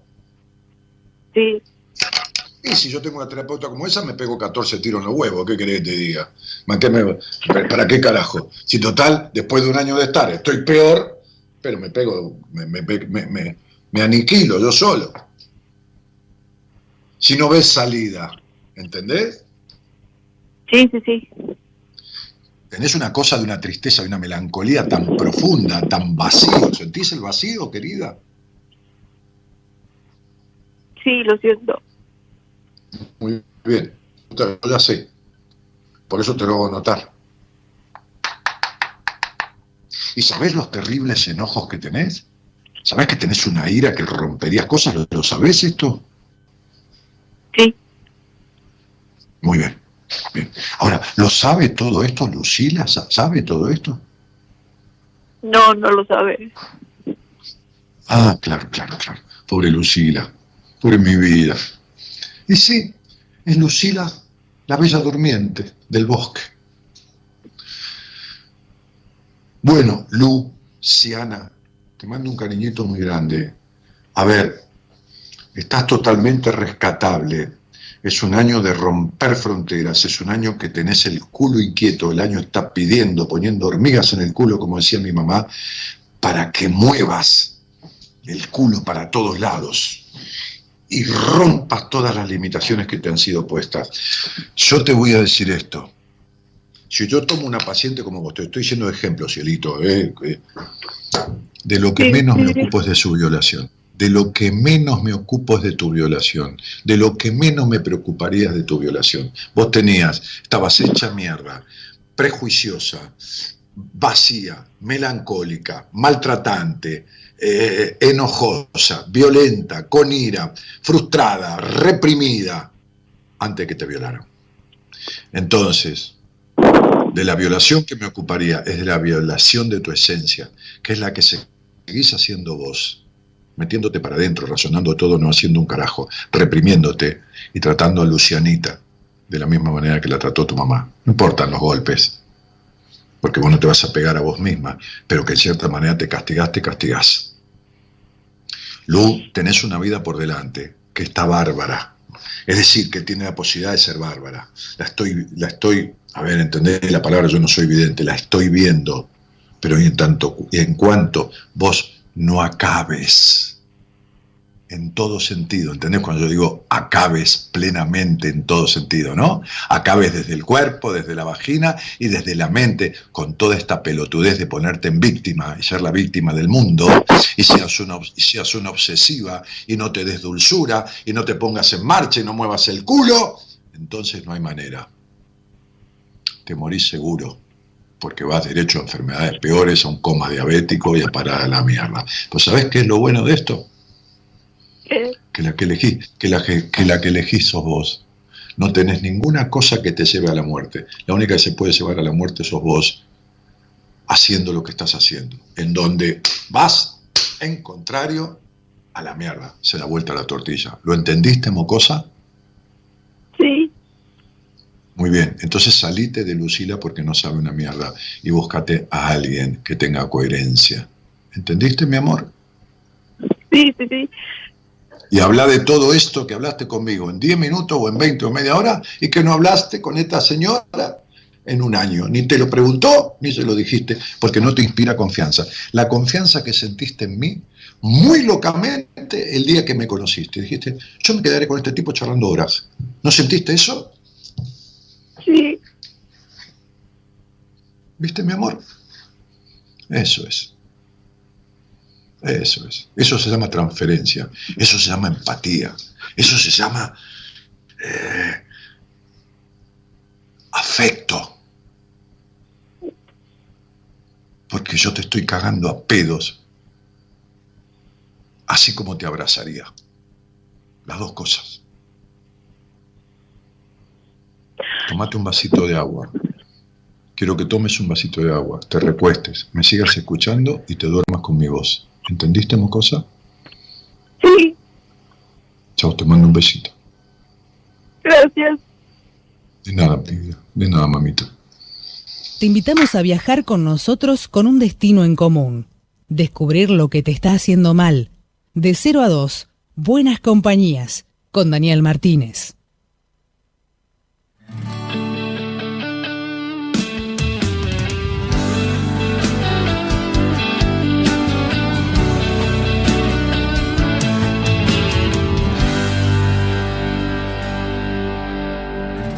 Empezaron los años a dejar su marca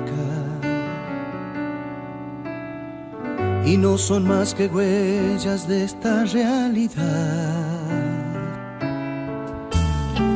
Y poco a poco cambia de color mi alma y hasta me sobra a veces la serenidad. Empezaron los años a quitarme culpas y voy detrás de toda la felicidad. Estoy jugando el juego de mi propia vida, donde la apuesta es perder para ganar. De eso se trata, de equivocarse y de perder el miedo y no querer salvarse. De eso se trata la vida misma, de mil veces cerrar y luego perdonarse y descubrirse pariendo versos que a nadie llegan si por dentro está desierto. Poner la cara, creerse muerto para nacer de nuevo. En cada madrugada.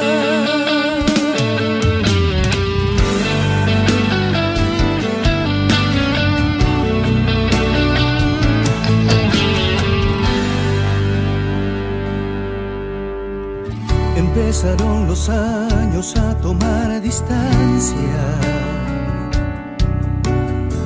entre el alma y la piel, esta piel que se irá. Mientras el tiempo pasa, uno se vuelve simple y mira la belleza aún en la oscuridad. De eso se trata, de equivocarse y de perder el miedo y no querer salvarse. De eso se trata la vida misma, de mil veces cerrar y luego perdonarse y descubrirse pariendo versos que a nadie llegan si por dentro está el desierto. Poner la cara, creerse muerto para nacer de nuevo. Sin maquillaje ni color, es el camino de existir. De eso se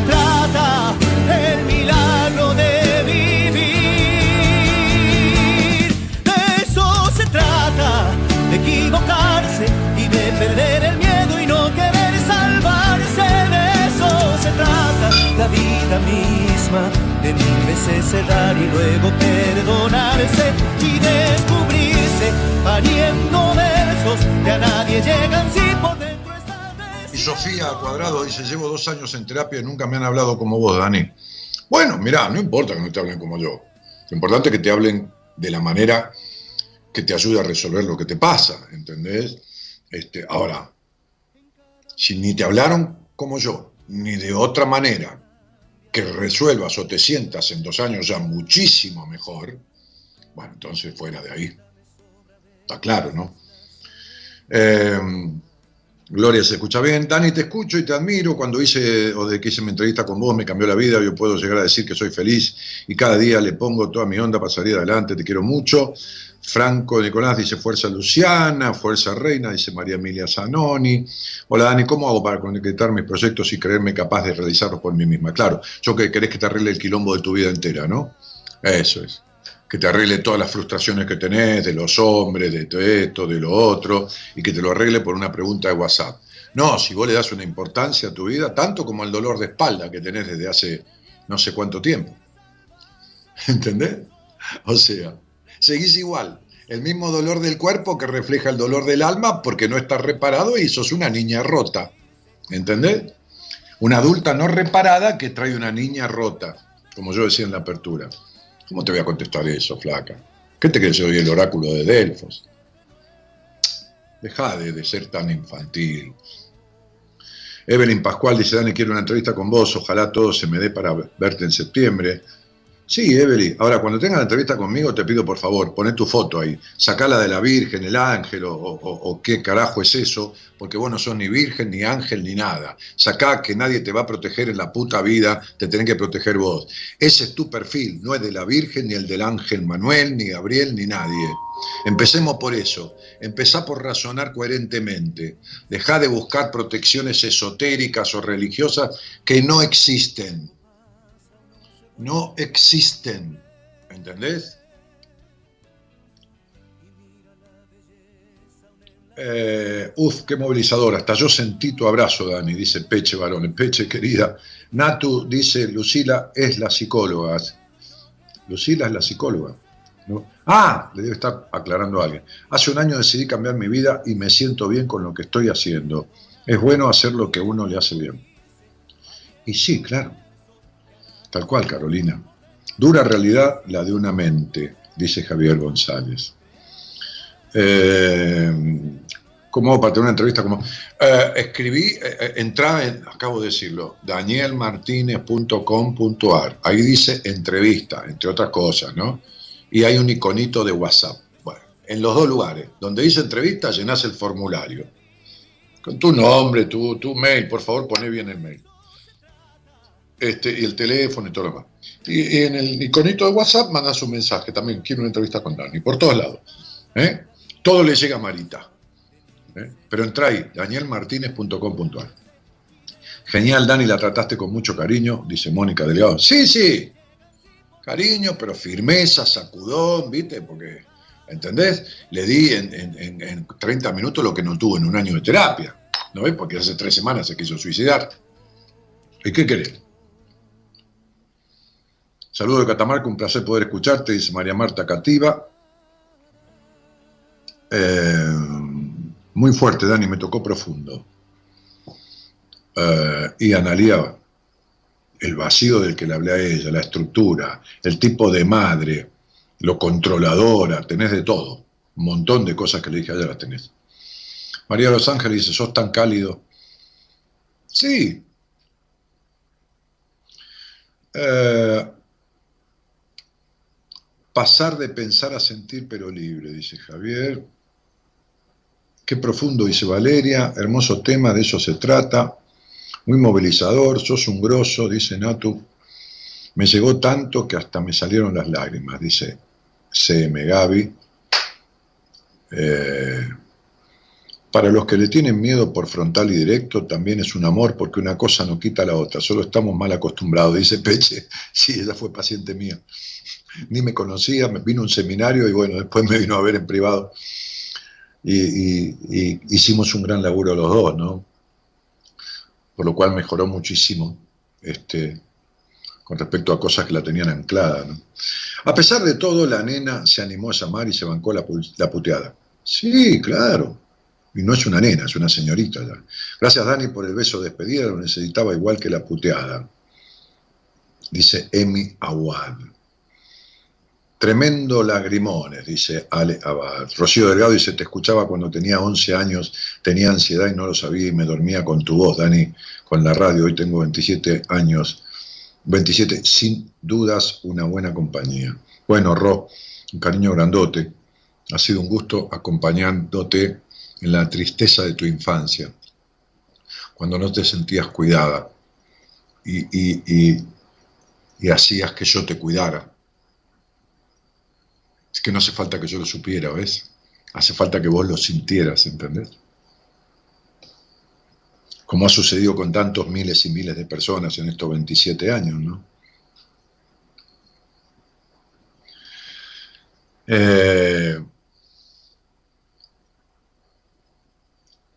eh, Dani, con tus palabras nos haces ver la realidad y dejar ese pasado doloroso, nos pones arriba para poder amarnos. Eh, María del Rosario, no, yo con mis palabras no te puedo hacer dejar el pasado doloroso, eso lo podrás dejar vos. Eh, es difícil que mis palabras alcancen para dejar un pasado doloroso. Mi proceso sí, en general, ¿no? Muy mayoritariamente, no más del 90%, pero las palabras no, con las palabras harás vos eso, y lo lograrás y me alegro mucho. Dani, acá en Paraná, el Roballos es apellido de un médico, claro, con razón, que también lleva el nombre del hospital psiquiátrico, claro, es decir, le dicen así, por eso dije, no me sabes explicar. Es como decir el Borda, acá en Buenos Aires, yo busqué hasta que encontré terapeutas que me permitió ayudarme y cambiar mi vida. Pero muy bien, y mandarle un abrazo grande, no importa que ni me conozca. Si hay un tipo en la radio que te mandó un abrazo y unas felicitaciones. Carla Caprio dice, Lucy, vas a salir adelante, vos podés rearmar tu vida y sanar, Dani sabe de esto como nadie. Yo hablé y traté con él sobre un abuso y la imposibilidad de vivir plenamente mi sexualidad. Con él fue con el primero que hablé, yo tenía 23 años, confía, tenés derecho a vivir con todas las letras, lo que te pasó fue un hecho, no te define. No, pero el hecho sexual de la violación en ella, a ver, yo como terapeuta le adjudico un 5% de, de incidencia en todos los quilombos que tiene. No es ni un 5%. Ponelo en 5%. ¿Querés un 10? Te regalo un 10. O sea que yo lo que menos trataría sería el tema de la violación. No pasaría por alto. Que es por ahí con lo que se quedó la terapeuta de ella todo el año. Ay Dios, el problema son los enfoques ¿eh? errados, el enfocar mal, el no hacer foco donde hay que hacerlo. Nos hiciste llorar con esta chiquita, dice Cristina.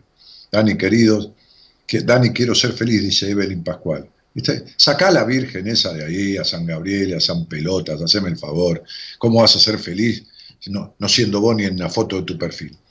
Hola Dani, yo quiero y no quiero hablar con vos. Bueno, quédate así, no hables nada.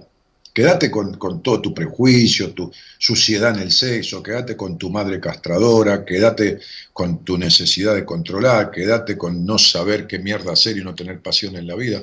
Todo esto que te dije, si no es así, me como el vaso, no me lo tomo, me lo como, me como el vidrio todo entero. Mira que es un vaso que lleva medio litro. ¿eh? Me trago el vidrio. Javier González, poner la fecha, no sirve para nada, jamás te diré nada, ni a vos ni a nadie con la fecha, si no salen al aire. Vanessa Rapela dice, Dani, qué genio que sos, te admiro, mi sueño es exactamente lo que vos me escribiste. Gracias. Bueno, te estoy viendo y escuchando, un abrazo enorme, la Tana de la Plata. Eli, querida, tantos años. Estás linda como siempre, querida Eli, tantos años, tantos años. Dani, me sentía rota cuando no puedo hacerle frente a mi papá y salir debajo de su autoridad y poder que yo mismo le di. Me siento rota y está bien, ¿y a quién buscaste para salir de esa autoridad? ¿Y qué, sé? qué haces para eso? Ana, vos fuiste abusada y abusada sexualmente. El día que quieras entenderlo y saberlo, te lo explico, ¿eh? Fuiste abusada, rotundamente. Eh, cada dos segundos en, este chat, dice Peche, está la información para tener una entrevista, curso de numerología, todo. Lean, vagos, dice. Un abrazo desde Mar del Plata. Mónica Santillán, saludos de Santiago del Estero. Buenas noches, soy de La Pampa, te estoy escuchando, dice María Sánchez. Franco Correa dice, la golpeé a mi mamá y quisiera irme a vivir solo, ¿qué me aconsejaría, Daniel Martínez? Nada, yo qué te voy a aconsejar. Te voy a dar un consejo diciéndome que le pegaste a tu hija, te querés a vivir sola. A mí qué carajo me importa, flaco. Yo no te voy a arreglar la vida por un, por, por, por, por un mensaje de, de... Deja. ¿Para qué hablar con un pelotudo? Juan Daniel Gabriel Fabatier, Dice, te conocí en una de las oportunidades cuando viniste a Santa Fe, capital, con un médico de tu equipo. Todavía me acuerdo que le pregunté que me contestaste y aún me resuena qué es uno. Me dijiste, uno es un rompecabezas y te pregunté quién es uno y me dijiste, uno es el que elige qué piezas forman parte de su propio rompecabezas. Mira qué buena respuesta que te di. Nunca hubiera pensado que te la di yo. ¿eh?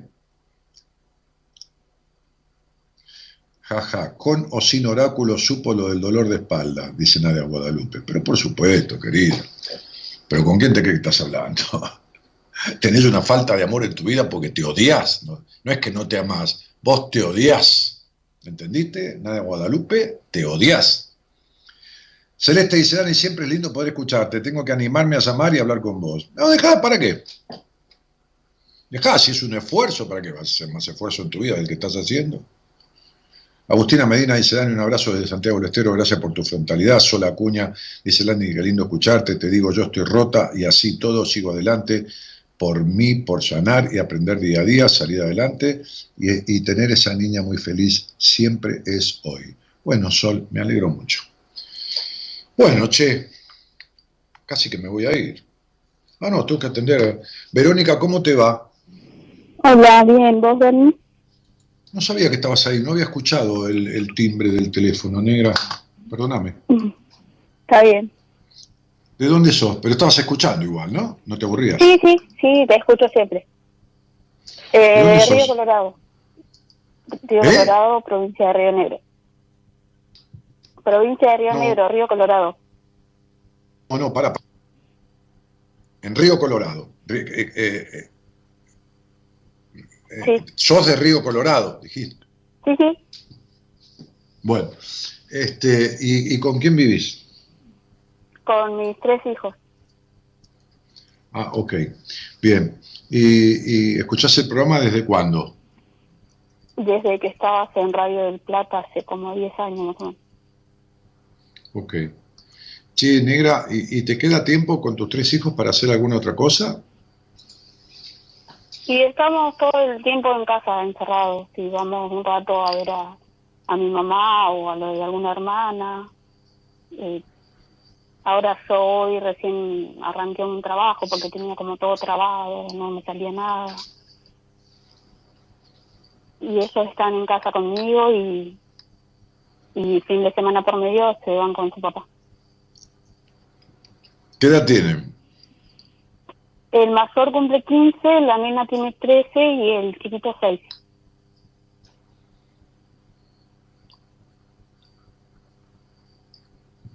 ¿Y, y los tres son de este padre? Sí, sí, sí. ¿Y qué quisiste hacer con el último? ¿Es como que no lo buscaste conscientemente o quisiste arreglar tu matrimonio? Eh, yo creo que lo último, sí. Yo también creo que lo último. sí. ¿Qué Como cosa, que siempre no? estaba Se u- se buscando la manera de arreglar y No, pero sabes, Verónica, que eh, si no es, no es por vos ni contra vos, pero se usa un ser humano, se trae un ser humano al mundo y cogen las personas y tienen embarazo para querer arreglar una relación de mierda que nunca se arregló. Pero se cagan en tener un hijo, total que el hijo se arregle su puta vida. El hijo no fue un motivo de deseo ni tres mierdas, sino a ver si arreglo este quilombo con un hijo. Es esto. Sí. Bien. Pero como vos fuiste decepcionada totalmente por tu padre, entonces, ¿entendés?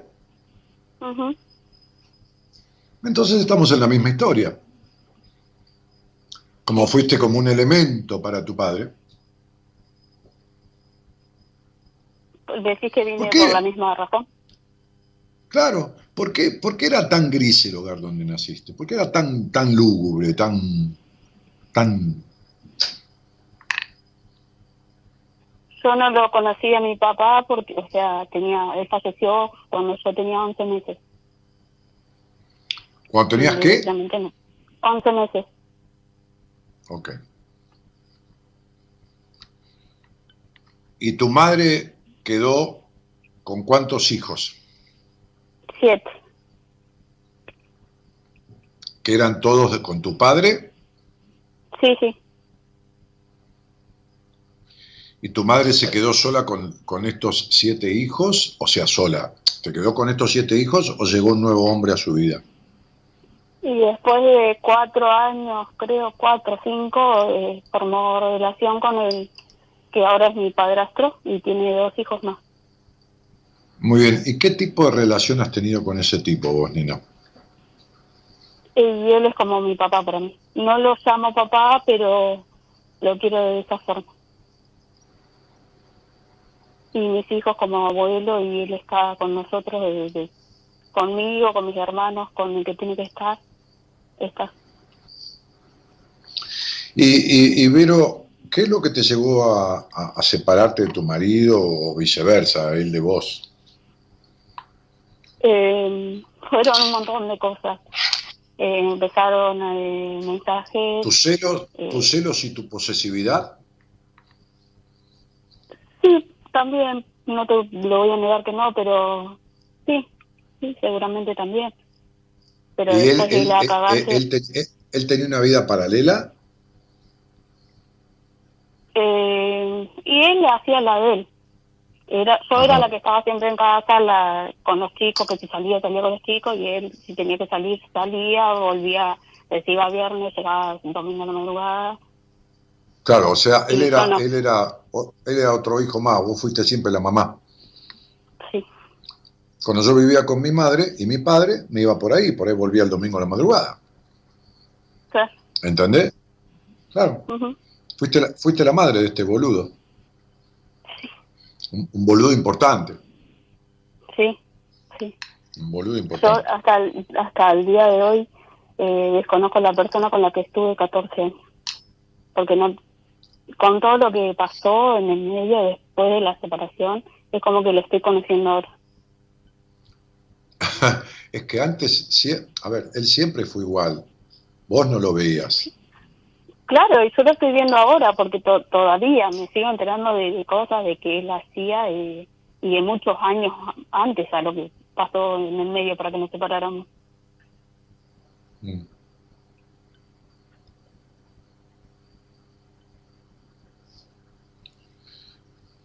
Eh,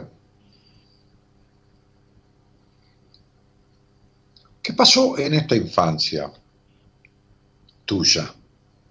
¿Qué pasó a los nueve años y medio? ¿Te acordás? No, no, la verdad que re- recuerdos de mi infancia no, no,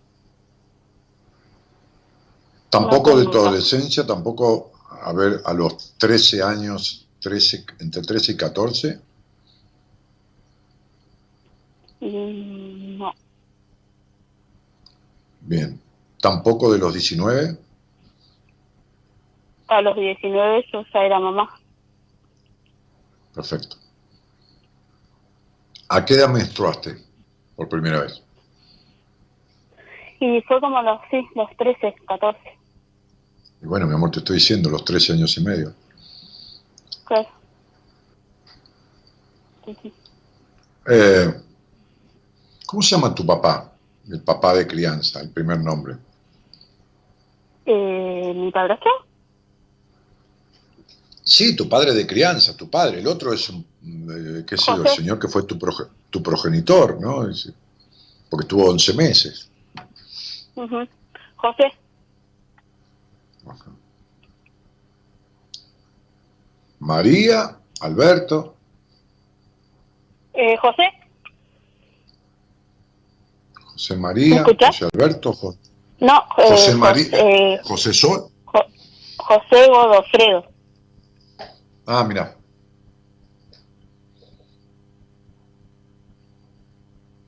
¿Y tu mamá fue la esposa de él o fue la mamá?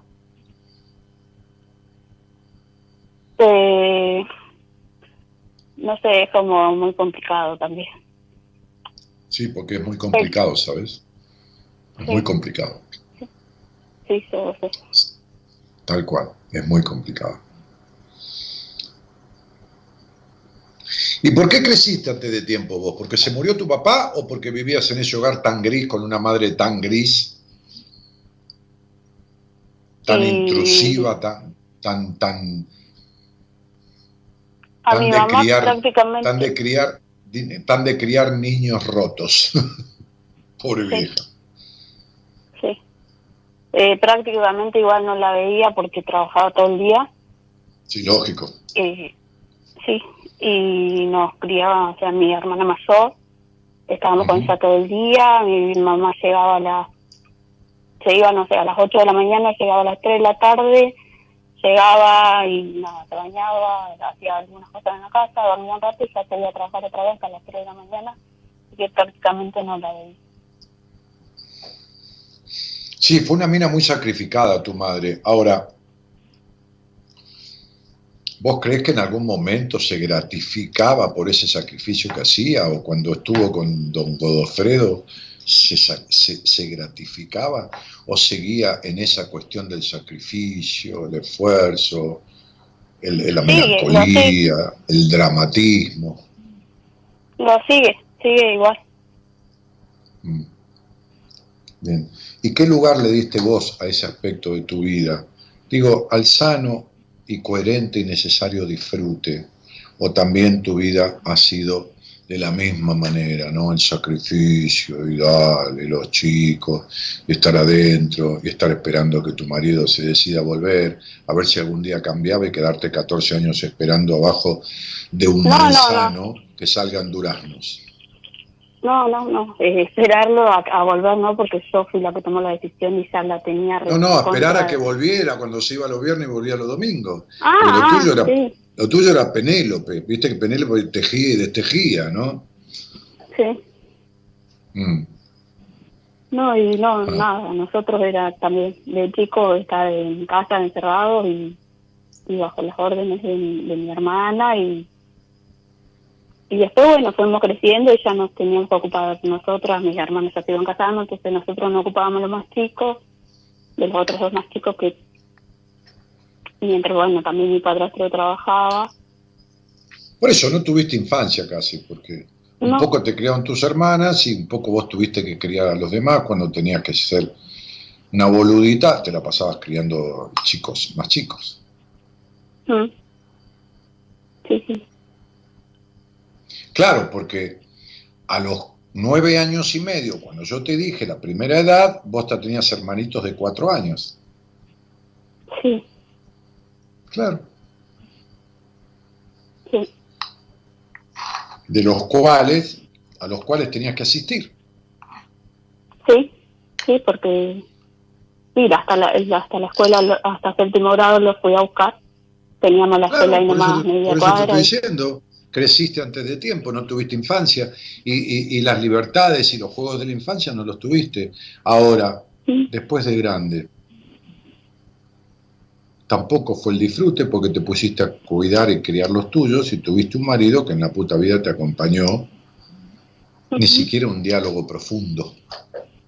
No, no se podía. No, para nada. No se podía porque se, se enojaba y se iba. ¿Te y enoja? Nada. Sí, Sí, claro. Intenta Pero para no reconocer, con un sí. ¿Eh? para no reconocer lo que estaba mal o lo que hacía mal y entonces era más fácil No. enojarse e irse y Claro. Aparte buscaba enojarse para poder irse. claro, tal Así cual. tenía justificate. Claro.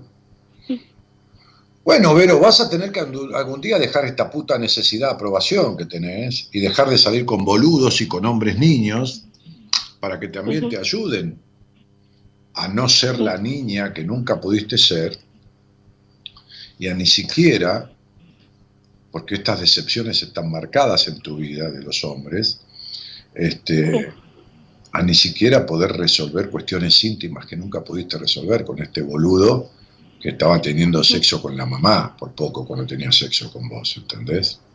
Porque ni para eso servía. Sí, ¿Con quién te crees que vive este muchacho ahora?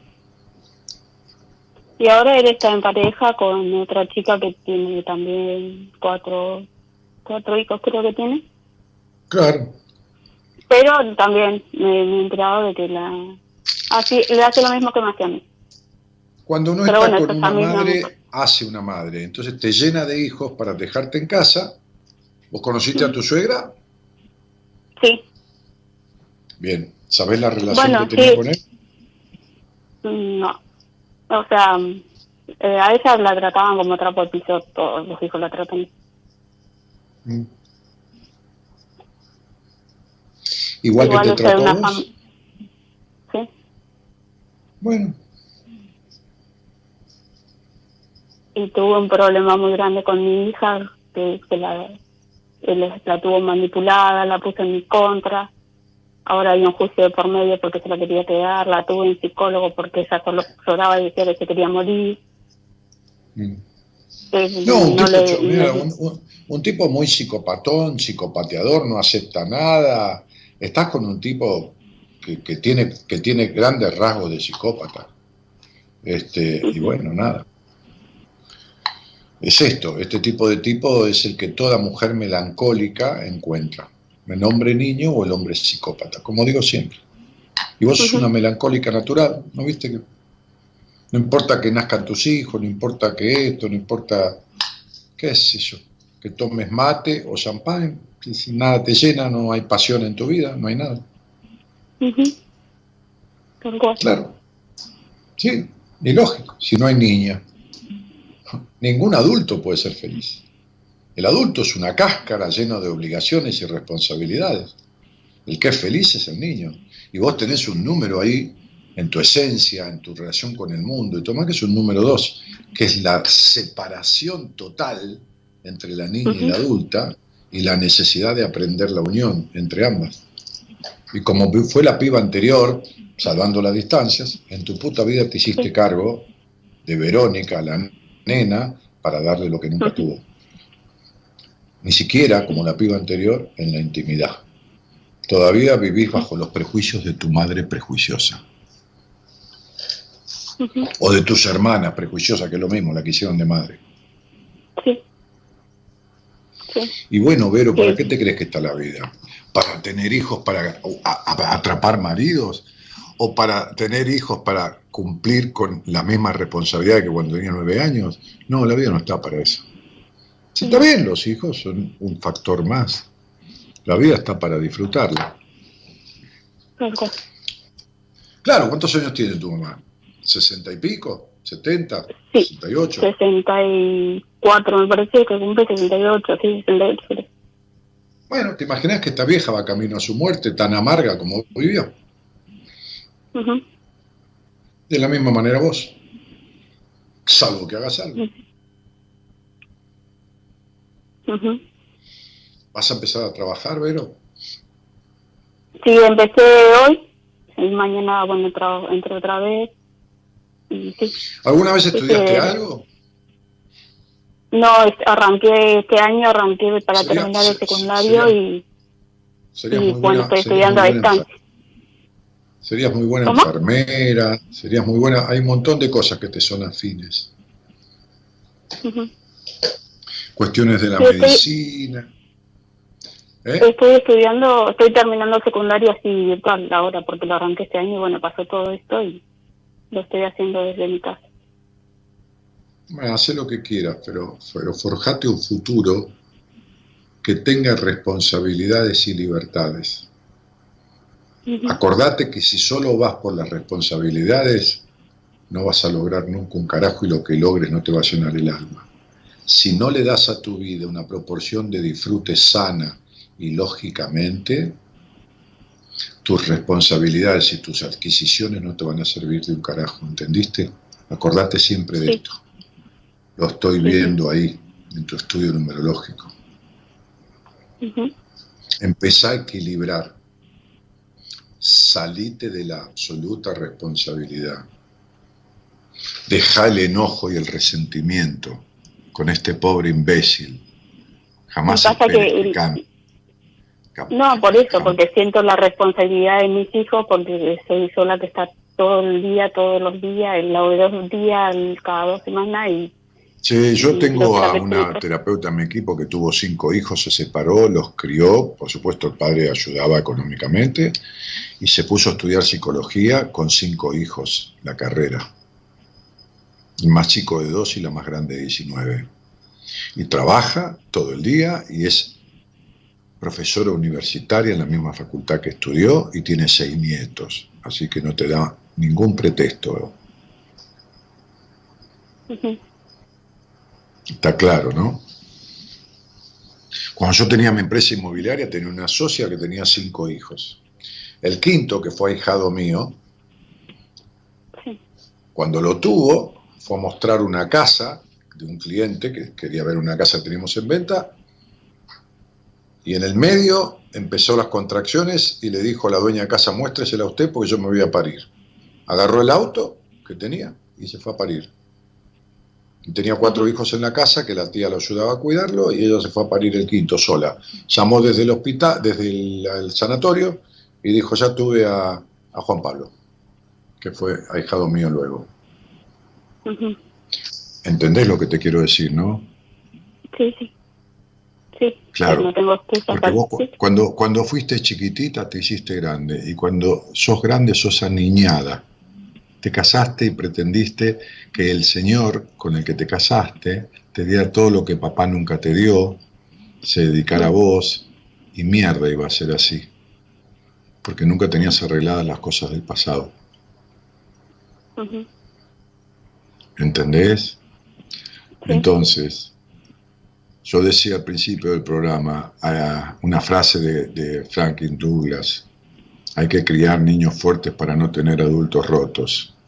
No, la mayoría de los niños quedan rotos y hay que transformarlo en un adulto fuerte, sanamente fuerte. Bueno, empezá a dedicarte y acordate de esto. Un factor fundamental para equilibrar tu vida y que tenga un desarrollo en otros aspectos formales es tu aspecto informal. Termina con el control, termina con el prejuicio, termina con la suciedad en el disfrute del sexo. Termina con todo eso, Verónica. Ujú. Te mando un beso grande. Un beso. Gracias, Dani. Chau, chau. Chao. En la vida hay cosas chotas que te pueden poner mal y otras que solamente te hacen putear. Cuando estés pum para abajo no te achiques, canta un rato y eso va a hacer que todo marche bien. Toma lo bueno y deja lo malo atrás.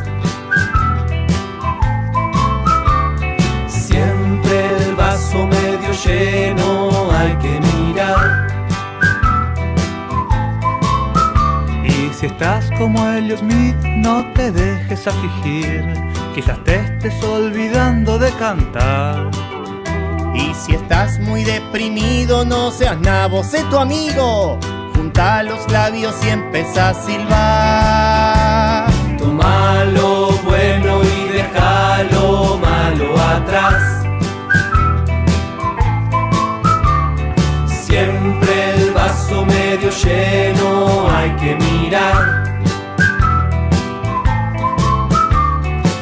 Es una estafa, la muerte siempre gana.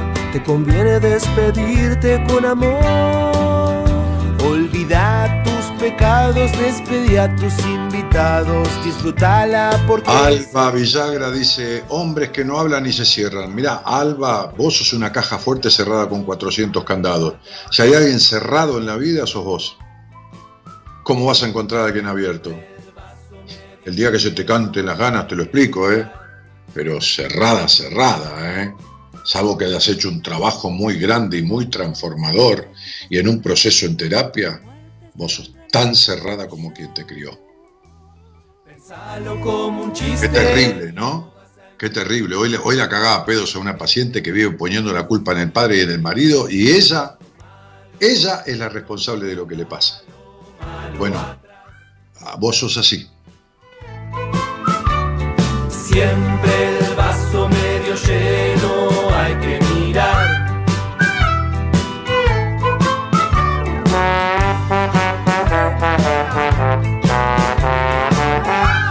Bueno, muy bien, Evelyn Pascual, cambiaste la foto, pusiste una cosa coherente ahí. En fin, vamos.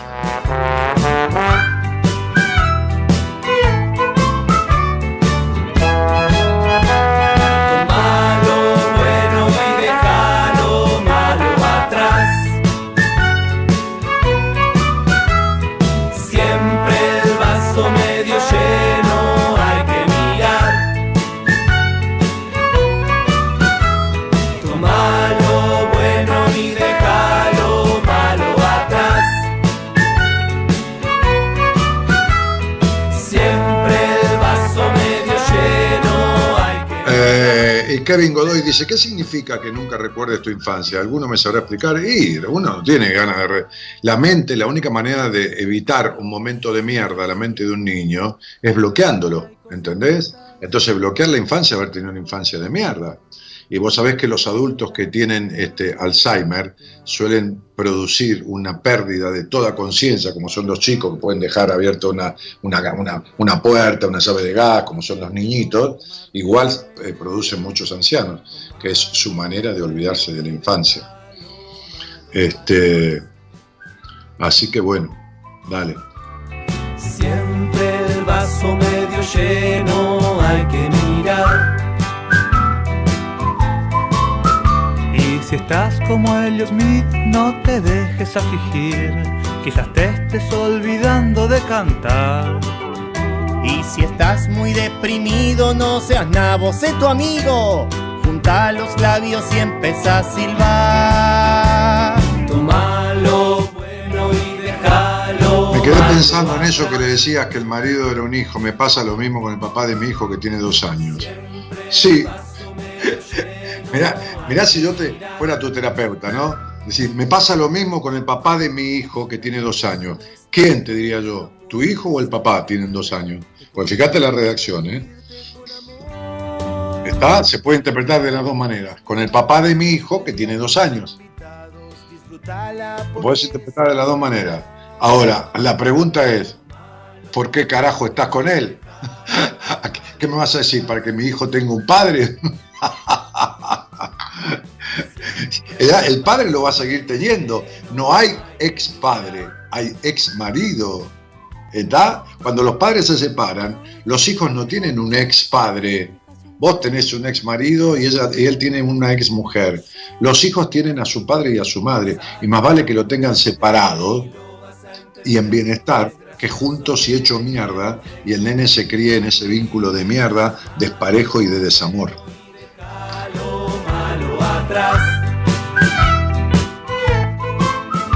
Sí, ¿cómo que no? Figue- Figueroa tiene que ver la pregunta. Hincha de Racing soy. ¿Por qué no va a tener nada que ver? Acá podemos hablar. Vos haces una pregunta, yo si quiero la contesto, si no, no. Sí, soy hincha de Racing, tigre, de academia. Ya no estoy con él. Bueno, el nene sí, le tocó un padre niño.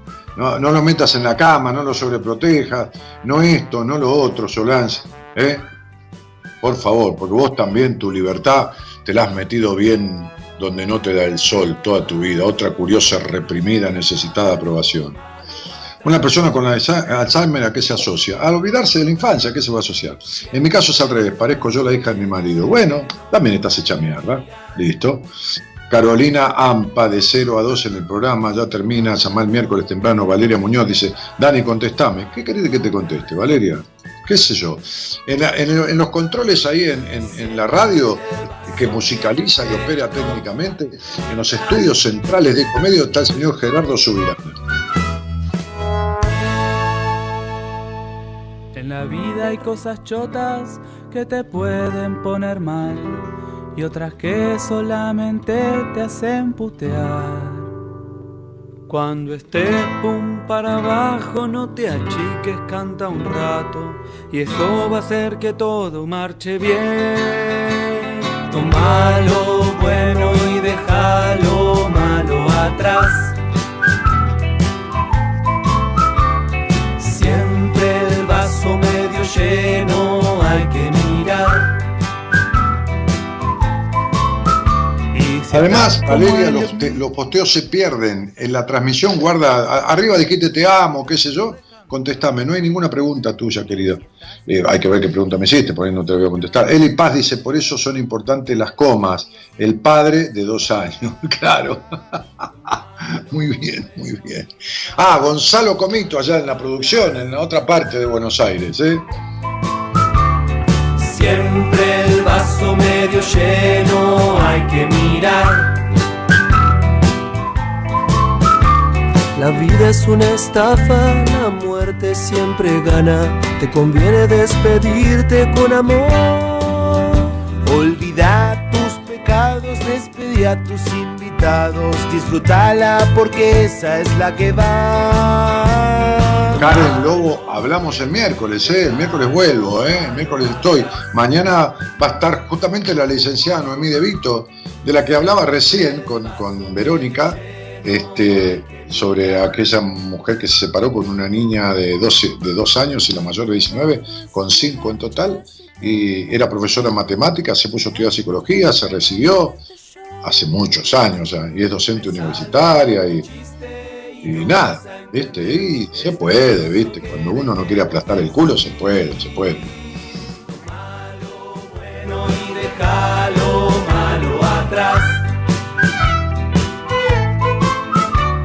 Siempre el vaso. Alba Villagra dice, me encanta, eres directo. Claro, Alba, pero vos le echás la culpa a los hombres que no quieren, son cerrados, mi amor. Eh, sos más cerrada que una tapia, cerradísima, prejuiciosa. Por eso elegís ese tipo de hombres. Uno, este, uno elige lo que se le parece, mi cielo. Y sobre todo si se queda, ahora si te vas. Hincha de la Academia, primer equipo argentino que ganó la Libertadores. No, primer equipo argentino que ganó la Copa del Mundo. Año 1966, que ganó la Copa del Mundo. No la Libertadores. Charlas muy fructíferas, se aprende mucho. Bueno, te llamo, dice Karen. Carolina Ampa dice buenas noches a todos. Bueno, eh, eh, me separé del papá de mi hija, estoy muy mal y siento que no lo puedo superar. No, Karen, a ver, eso es suponer. El problema es con tu papá, Carolina. Eh, Karen, nunca arreglaste el problema con tu papá. Vos tenés un resentimiento que no sé si te- no está convertido en rencor con tu padre. De esto es lo que hay que hablar. No del tipo que te separaste, con el que en realidad nunca tuviste unida, de verdad. Olvídate. Eso no fue un amor, fue cualquier cosa. Ya te lo voy a explicar. Eh, bueno, nos estamos yendo. ¿eh? Este, no, vale, no hay ninguna horita más, quédate tranquila que no, para nada, para nada. Eh, no- nos estamos yendo. No, chicos, yo no puedo porque yo tengo muchos pacientes, entrevistas todo el tiempo. Las entrevistas están tomadas hasta, hasta, hasta el 15 de septiembre, me dijo Marita hoy. O sea que hay dados con dos meses y pico de anticipación. Pidan con anticipación para poder tenerlo, porque si no después se estira más. Así que bueno, todo es así. Bueno, chicos eh, y chicas, les mando cariño grandote, que tengan un buen dormir, una feliz noche eh, y este, nos estamos escuchando. ¿eh? Les agradezco mucho por haberme acompañado. Cualquier cosa tienen mi Instagram, tienen todos mis datos en www.danielmartinez.com.ar. Mis fotos, mis libros, mis, mis quehaceres, mis mi, mi- mi curso, mi- mi- mi- todo. El Instagram, el Spotify, está todo ahí. ¿Ok? danielmartinez.com.ar. Señoras, señores, buenas noches a todos y muchas gracias por estar. Chau, chau.